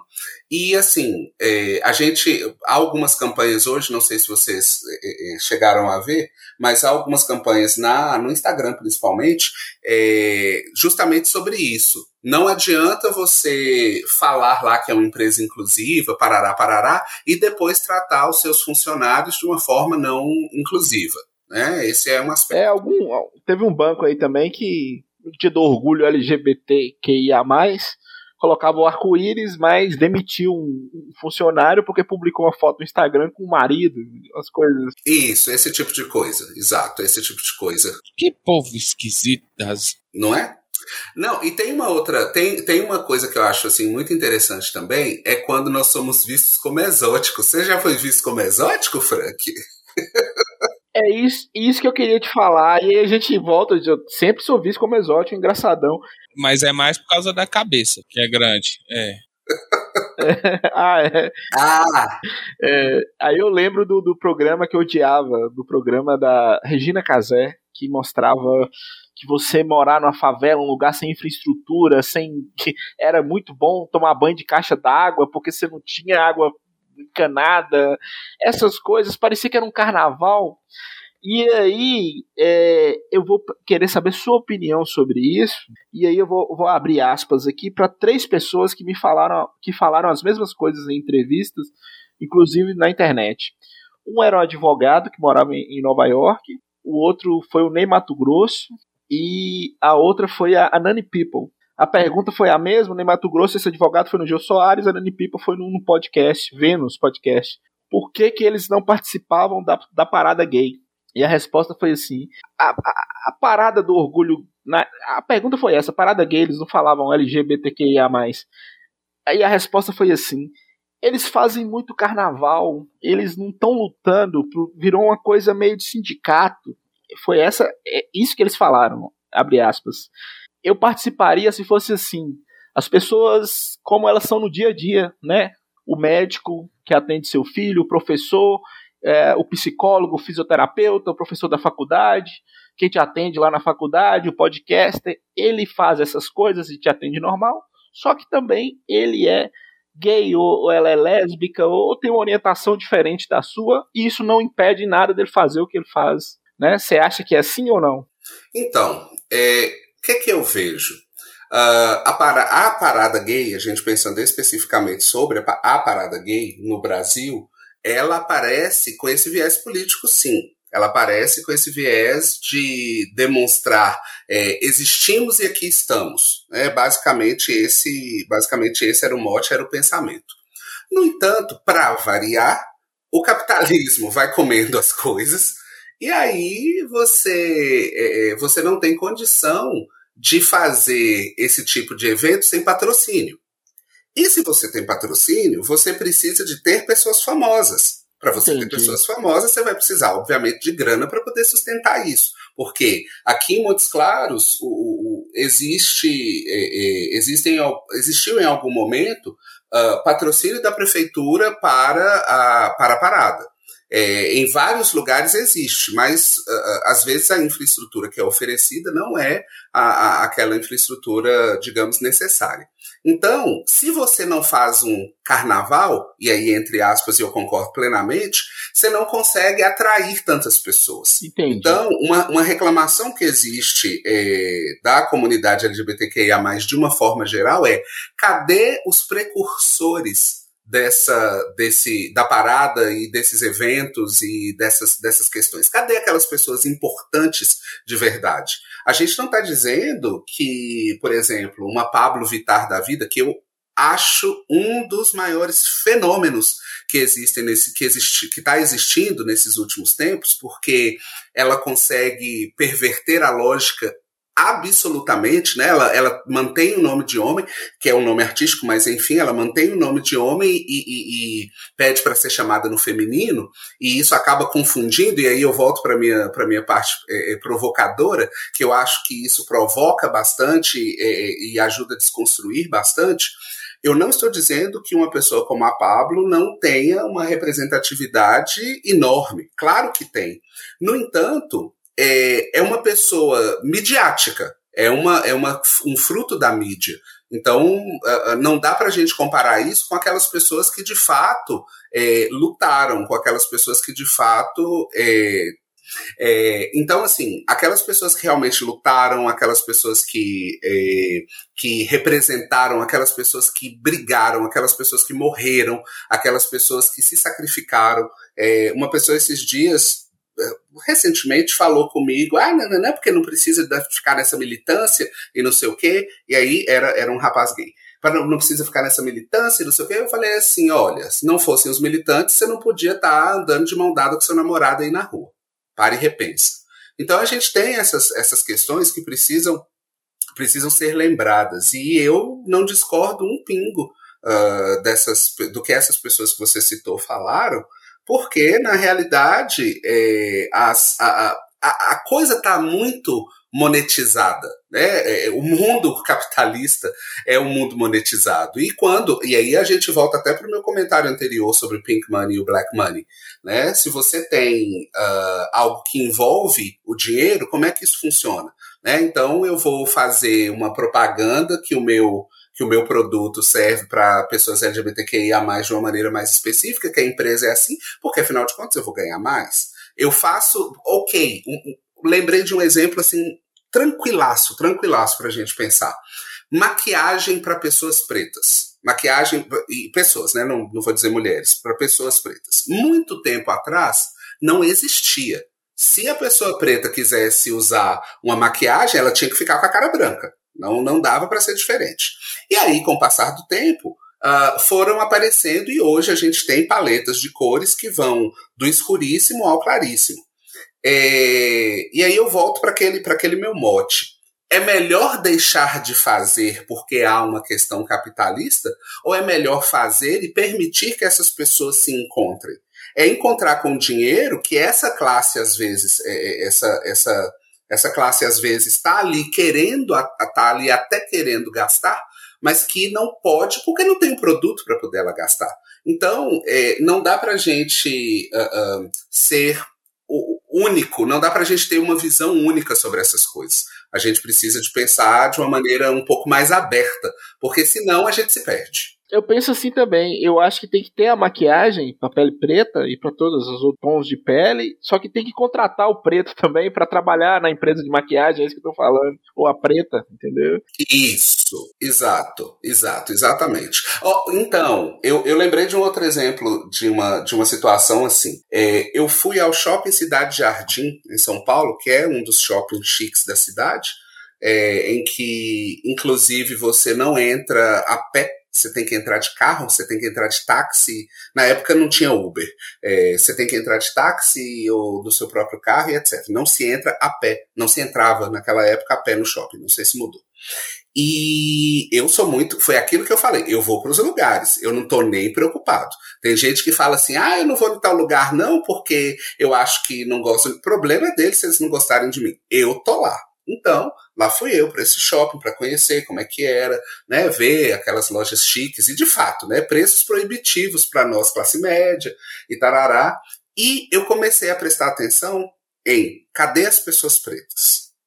E, obviamente, as pessoas pretas estavam trabalhando no banheiro, trabalhando na zeladoria, trabalhando nessa, nessa em, em trabalhos hierarquicamente é, menos hierarquicamente menos reconhecidos é, e financeiramente também menos reconhecidos. Aí, passando numa loja dessas de marca cara, eu não vou lembrar qual era, mas eu tô falando assim de, de é, é, Carolina Herrera, eu tô falando de, de coisas desse, desse tipo. É, tinha uma menina trans preta. Eu vi claramente que ela era trans, estava assim fácil de ver, e ela muito bem arrumada, muito educada, assim, muito muito muito tranquila, muito pertencente àquele shopping, muito pertencente àquele lugar. E ela foi a única que era preta e ela foi a única que era trans que eu vi ali naquele determinado naquele determinado momento. Não dá para a gente pensar que ela está ali exatamente por causa do exotismo que isso possa colocar para a marca. Acho que era da Animale, lembrei agora, que a Animale que tem umas coisas mais exóticas assim, acho que era da Animale. É, será que essa moça não está lá exatamente porque falar e essa, essa empresa é descolada? Olha, até tem ali uma pessoa trans, aí volta para aquela história, né? Tem até uma tem até uma, volta para a história, até tenho amigos negros, né? E aí volto para o meu corolário, volto para o meu corolário. Será que é melhor ter essa moça trans e preta lá?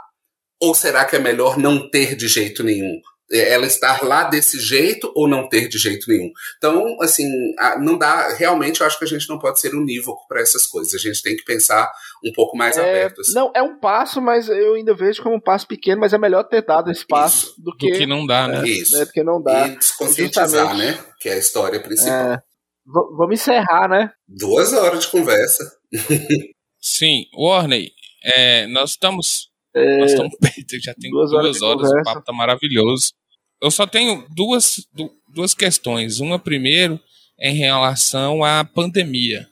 Como que ficou a, a, a psicologia na pandemia? Como que está sendo a procura para o tratamento psicológico na pandemia?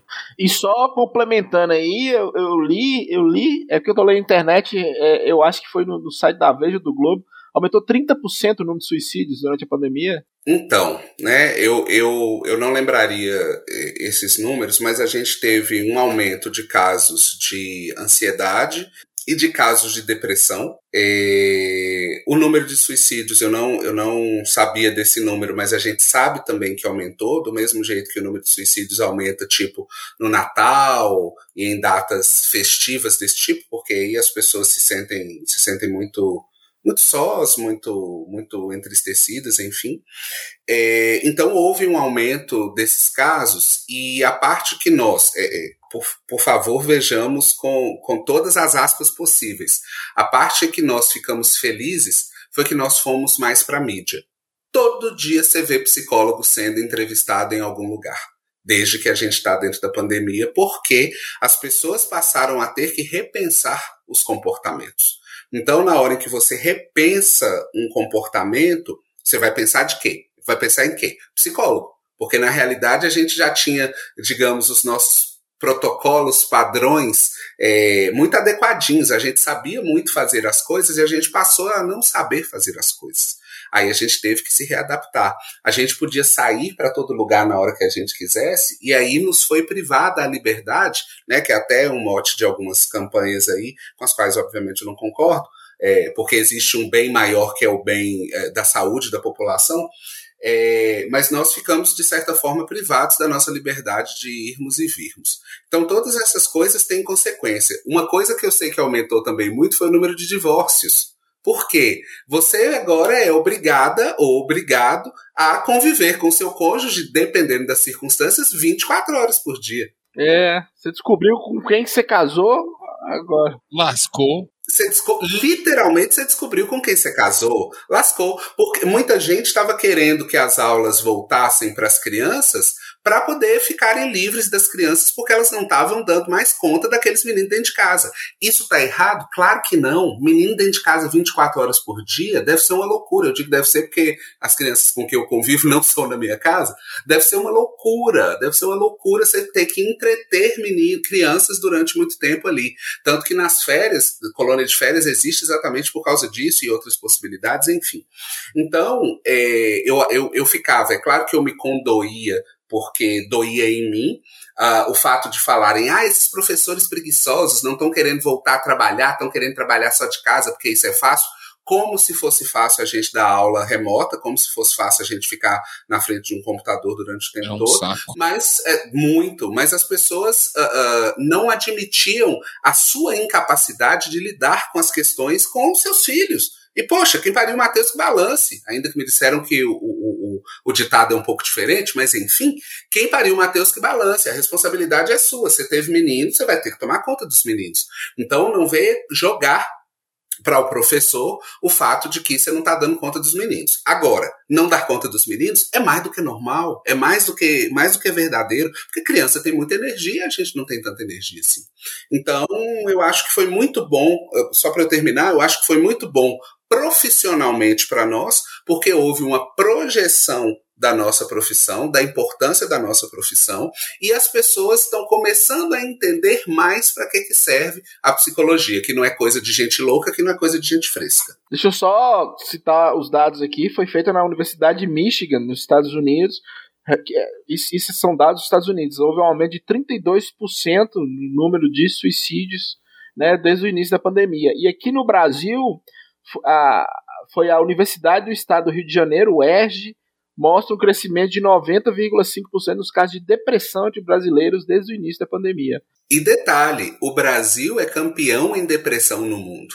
Pensa, pensa que dado horrível, né? Nós já somos campeões ainda aumentando. Exatamente, exato. Se já éramos, agora somos tri né? Qualquer coisa desse tipo. Penta, né?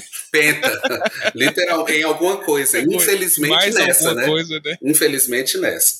Mas eu vejo assim, a psicologia deu uma melhorada nesse aspecto. Colocou em evidência, né? Isso. Eu só queria mais umas duas horas de conversa. A gente pode fazer depois. Você fala, mas Lucas falou que tem outra pergunta também. Mas nós podemos marcar depois, que eu adorei essa conversa com vocês aqui. Eu tô achando muito ah, legal. Você, você imagina eu, você viu que eu fiquei calado, você ouviu os outros, eu nunca fiquei calado. Nós estamos igual pinto no lixo.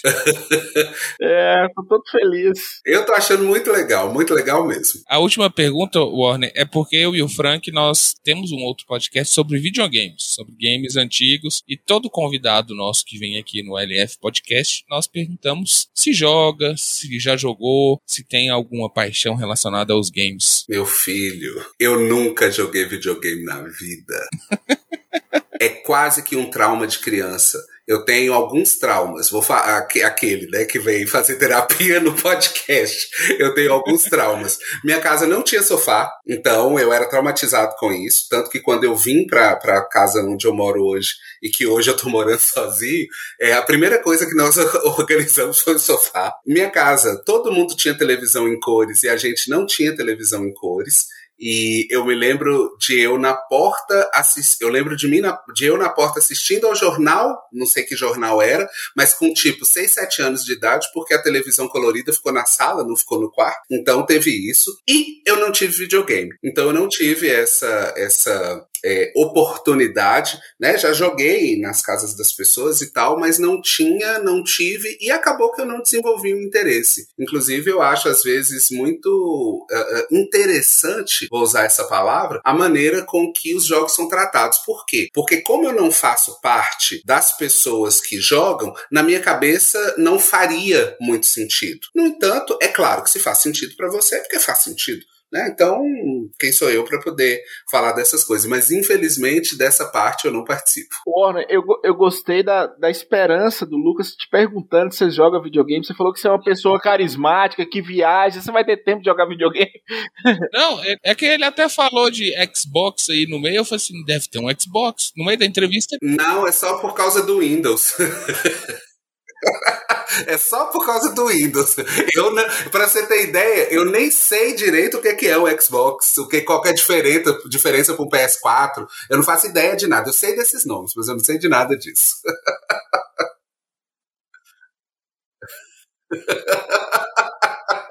Nada, meu filho. O controle vai ser depois daqui e dormir para poder que amanhã é o dia. Aí eu vou falar de propósito para terminar. Amanhã é dia de branco, filho. É, amanhã é dia de branco. dia de preto também, viu? É, amanhã... é dia de branco, de preto de todo mundo, né? Amanhã inicia o final de semana. As expressões racistas que estão aí no nosso dia a dia e que né, a gente vai falando e não sem prestar muita atenção nisso, né? Né, não, tô falando que é dia de preto também, que amanhã eu tenho que trabalhar também sete horas. É lógico, é. Eu já tenho paciente, né? É lógico, meu filho, é lógico. É, eu também. É, o, Ô, Warren, muito obrigado, cara. Muito obrigado mesmo. Você não tem noção do quanto eu tô feliz com essa entrevista. Eu agradeço a vocês pelo convite. Tô à disposição pra gente conversar aí qualquer outra hora. E, Freik, quero te conhecer pessoalmente, né? que a gente tá aqui há duas horas é... conversando, mas você, pelo menos, você tá numa posição melhor do que eu, porque você me viu nas redes sociais. Eu sequer isso. Então. É, mas eu, eu te segui lá, você vai ver. A pessoa que tá te stalkeando, tem uma semana que tá te seguindo, lendo tudo que você posta, sou eu, né? E é fácil de reconhecer. É fácil? Não precisa chamar a polícia, não. É fácil. O cabeção é irreconhecível. eu vou procurar lá. Eu vou procurar Warner, lá. muito obrigado por ter aceitado o convite. É sempre um prazer nossa, conversar nossa, com vocês. Já conversamos várias vezes pessoalmente. Sim, sim. é sempre um prazer conversar. E espero que volte mais vezes para nós batermos mais papo, conversar de outros assuntos sobre as viagens, né? Pois é, né? Devem, devem ter histórias maravilhosas dessas viagens. Nem falamos dessa parte, verdade. Falamos de tanta coisa e dessa parte não falamos. Mas a vida não é feita de vários vieses, então depois a gente pode marcar para poder falar de viagem e dessas coisas todas. Vamos. Nós estamos com planejamento de, de fazer ao vivo. É. E um dos primeiros será você. Isso. Massa, massa, massa, massa, massa. Tamo aí. Valeu. Obrigado, gente. Então, galera, é isso. Sigam nossas. É, você tem alguma rede social que queira compartilhar? Algum projeto?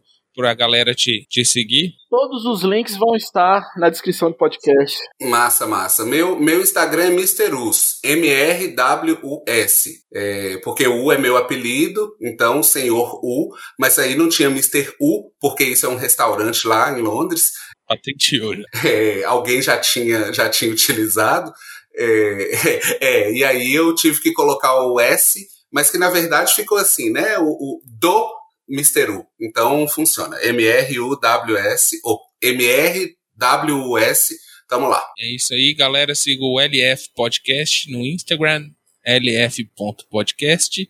E nos escutem no Spotify, Apple Podcasts e demais plataformas. É isso, Frank? Achando tão lindo vocês falarem Instagram. Tô achando Instagram. ótimo. Instagram. É, é ótimo. Adoro falar assim: Instagram, Twitter, Facebook. É Twitter. Twitter. Twitter. então, um abraço. Valeu, um abraço. Mais. Falou. Vamos nessa. Até mais. Tchau, tchau. tchau.